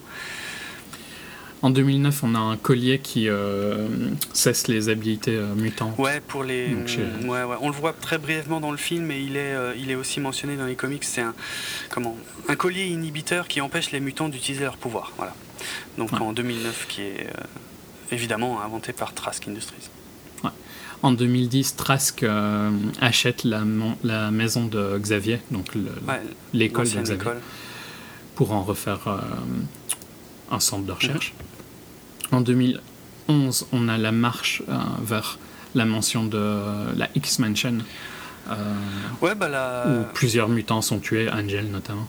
Ouais, tout à fait. Il y a, alors, ce qui est, ce qui est marrant, c'est que là, il y a la mention de la société Yashida qui participe. donc c'est Trask Industries et Yashida. Donc Yashida, ça c'est un, rappel à The Wolverine, voilà. donc Ouais, c'est bon, c'est censé faire un parallèle avec Occupy Wall Street, plus ou moins. C'est pas le. Ouais, c'est pas le plus réussi. Hein. Non, c'est mais en gros, les Sentinelles attaquent euh, une, une, protestation pacifique des mutants et en tuent un paquet euh, dans, dans le tas, dont euh, Angel. Ouais. 30 mutants s'échappent des prisons de Trask en 2012. Ouais. Hmm, grâce à Blink. Hein, ça, ça fait un peu des liens avec ce qu'on voit dans Days of Future Past. Euh, en 2013, Trask annonce le mutant, euh, la sentinelle, la, marque euh, X, marque 10, donc, qu'on voit dans, dans Days of Future Past, qui, peut s'habituer, je peux se changer par rapport à l'environnement. qui, est, qui, est la sentinelle la plus évoluée et qu'on voit dans le futur du film. Mhm. En 2015, la mort de Hank McCoy, donc The Beast. Ouais, le, le fauve, effectivement, euh, qui, qui, a été, qui a été tué par, euh, par des humains en colère, hein, euh, qui l'ont... Un peu style... brûler... brûlure... Ah tuer les sorcières. Ouais, c'est ça, qui ont été cherchés chez lui, qui l'ont qui l'ont maravé devant chez lui et qui l'ont qui l'ont tué quoi. Comme ça. Et en 2018, Bishop, donc joué par Omar Sy dans Days of Future Past, crée le, un camp de rescapés. Euh, qui s'appelle Free Mutants. Ouais, c'est ça, c'est un peu la, la rébellion euh, mutante en quelque sorte. Donc ça c'est en 2018, sachant qu'a priori le film lui se déroule euh, à plus ou moins en 2023. Plus ou moins. Et je dirais juste que le site est intéressant parce que les photos sont particulièrement intéressantes, parce qu'on voit des photos réelles et un peu anciennes, quoi, où ils ont intégré assez bien. Par exemple, il y a des photos du Nixon avec Trask à côté, c'est pas mal fait. Ou les, photos de Guantanamo Bay avec les logos de Trask. Non, il était. très bien intégré. Il est assez bien fait ce site, c'était assez malin. Euh, le troisième site euh, de promotion virale, euh, je vais aller beaucoup plus vite, ça s'appelait thebentbullet.com. en fait, ça revenait sur donc l'assassinat de Kennedy par Magneto, mais via une comment un espèce de comme un site conspirationniste mais actuel en fait. Euh, donc écrit par quelqu'un qui donc reprend les, euh, rapports, le rapport Warren tel qu'il avait été euh, donc issu à l'époque, c'est-à-dire que parce que j'ai tout lu. Hein, en fait, il y, a, une version très courte qui, explique quasiment rien, et il y, a, un article qui est très long à lire, par contre, qui lui explique tout, et qui au final, pour ce que ça apprend, voilà, je peux le résumer en deux mots. En gros, euh, Lee Harvey Oswald était le tireur et euh, on suspecte, euh, et on a d'ailleurs condamné Magneto euh, pour avoir. Il était présent sur les lieux, il y a une photo hein, de Magneto qu'on voit clairement avec une main tendue. Et on suspecte Magneto d'avoir dévié donc le second tir de Lee Oswald, d'où la fameuse balle magique, et d'avoir également euh, influé sur le troisième tir de Lee Oswald, celui qui a définitivement euh, achevé euh, Kennedy. Alors, ils reviennent un peu sur l'enquête, sur le fait, mais là, là tu as intérêt à connaître bien le, cas, j'ai envie de dire, et avoir le film JFK bien en tête, en fait, pour comprendre tout ce truc-là. Ce qui est beaucoup plus logique pour des Américains. Oui, voilà, exactement. Que, voilà, il y, y, a des bizarreries dans l'enquête, parce que on sait que, alors ça c'est inventé, mais on sait que Magneto avait engagé Lee Harvey Oswald euh, un peu avant pour abattre euh, un, leader en fait de, mouvement euh, d'un mouvement humain, c'est-à-dire en tout cas anti-mutant. Et euh, mm. on, les, on les soupçonne d'avoir refait équipe euh, pour euh, donc abattre Kennedy. Or, il y a des choses bizarres par rapport à ben, l'arrestation de Lee Oswald que les gens disent avoir vu à plusieurs endroits à la fois, ce qui était un peu le cas hein, dans les témoignages de l'époque, en ville à Dallas. bref, il y a toutes sortes de choses qui ne collent pas. Et puis, au final, euh, Oswald a été abattu par euh, donc euh, Jack Ruby. bref, en gros. Tout ça, donc, à, son procès, Lencher, enfin Eric Lencher, Magneto, a refusé de parler, a refusé de. Tout ce qu'il a dit, c'est que c'était pas lui. Mais il a refusé d'en dire plus, et donc il a été condamné et enfermé. Voilà, et là il y a un gros, gros, gros problème de continuité parce que l'article dit que à l'heure actuelle, c'est un article qui est censé se passer à notre époque, on va dire, plus ou moins. Ils disent que Magneto est toujours enfermé. suite à l'assassinat de Kennedy. Ça pose un peu problème. Bah ouais, c'est complètement con par rapport à ne serait-ce qu'X-Men 3, puisqu'ils ils, ont clairement intégré l'histoire du Golden Gate. Donc c'était Magneto. Comment est-ce qu'il peut avoir bougé le Golden Gate et être encore en prison De la prison. Je comprends pas. Enfin là, là, vraiment, je comprends pas comment ils peuvent se contredire à ce point. Mais bref. Euh, mais en gros, voilà, ça veut dire que Magneto n'a jamais parlé, il a été condamné, et en fait, l'auteur de l'article a pu aller interviewer euh, quand même Magneto, qui n'a pas dit grand-chose, si ce n'est. Euh, de toute façon, celle qui a vraiment fait ça, vous ne la trouverez jamais. Elle peut se cacher en plein jour. Mm. Et lui, en tout cas, a dit que pour sa défense, il avait essayé de sauver Kennedy. Et on n'en apprendra pas plus par le biais de ce site et par le biais de cet article interminable qu'il faut lire. Et pour avoir ces informations-là tout à la fin. Ah oui, et, tout à la fin, ça disait aussi que le, discours que Kennedy était censé prononcer ce jour-là à Dallas euh, euh, était en quelque sorte en faveur de, de l'égalité, voilà, pro-mutant. Euh, ce qui laisserait relativement logique avec un peu comment était Kennedy. C'est vrai. C'est vrai. Euh, donc voilà. Euh, en gros, ce que raconte ce truc. Donc pour ceux qui n'auraient pas compris, hein, Magneto accuse clairement Mystique du meurtre de Kennedy. En ce qui concerne les raisons, n'allez pas croire que les réponses sont dans le film. Hein. loin d'être le cas. C'était un peu mon espoir quand j'ai lu cet article. Hein au final, euh, j'en ai, j'en ai pas appris plus que ce qu'on apprend dans le film. C'est, c'est même presque pire en fait. Bref, mm. ce côté de Kennedy, l'assassinat de Kennedy avec Magneto euh, impliqué, est l'un des trucs les plus frustrants. Ça aurait été tellement intéressant. À fond. Et bon. Tu pourrais faire un film juste sur ça. Mais oui, grave. Bah, c'est ce que Vaughn voulait faire, hein, de toute façon, a priori. Mm. Euh, en tout cas, au moins comme point de départ. Mm. mais bon. Puisque l'assassinat de Kennedy, c'est un an après l'histoire des missiles de Cuba. Et, le, projet de Vaughn, à la base, c'était de reprendre directement quasiment là où s'arrêtait First Class. Donc, ouais, euh, non, ouais, ça, aurait vraiment été ça. Mais ils ont gardé l'idée, mais sans l'exploiter, en fait. Ils, la mentionnent seulement, et c'est incroyablement frustrant. Donc, voilà. Ok. Je pense qu'on va s'arrêter là pour la première partie de l'émission. Tu veux faire une mini promo euh, Bon non, il n'y a pas. Non, non c'est pas la peine. De toute façon, on n'en fait pas d'habitude, vu que d'habitude on ne les coupe pas naturellement. Ouais, on ne les prévoit pas de les couper. Non, non, mais voilà, on se retrouve très très très bientôt euh, pour la seconde partie de l'émission, donc qui là abordera euh, avec spoiler toutes les scènes du film et évidemment surtout ce qui nous a pas plu, mais aussi ce qui nous a plu, parce qu'il y a des trucs qui nous ont plu. Donc voilà, à très bientôt pour la seconde moitié. Ciao tout le monde. If I could save time in a bottle, the first thing that I'd like to do is to save every day till eternity passes away, just to spend them with you. If I could make days last forever if words could make wishes come true, I'd save every day like a treasure, and then again I would spend them with you. But there never seems to be enough time to do the things you want to do once you find them. I've looked around enough to know you're the one I want to go through time with.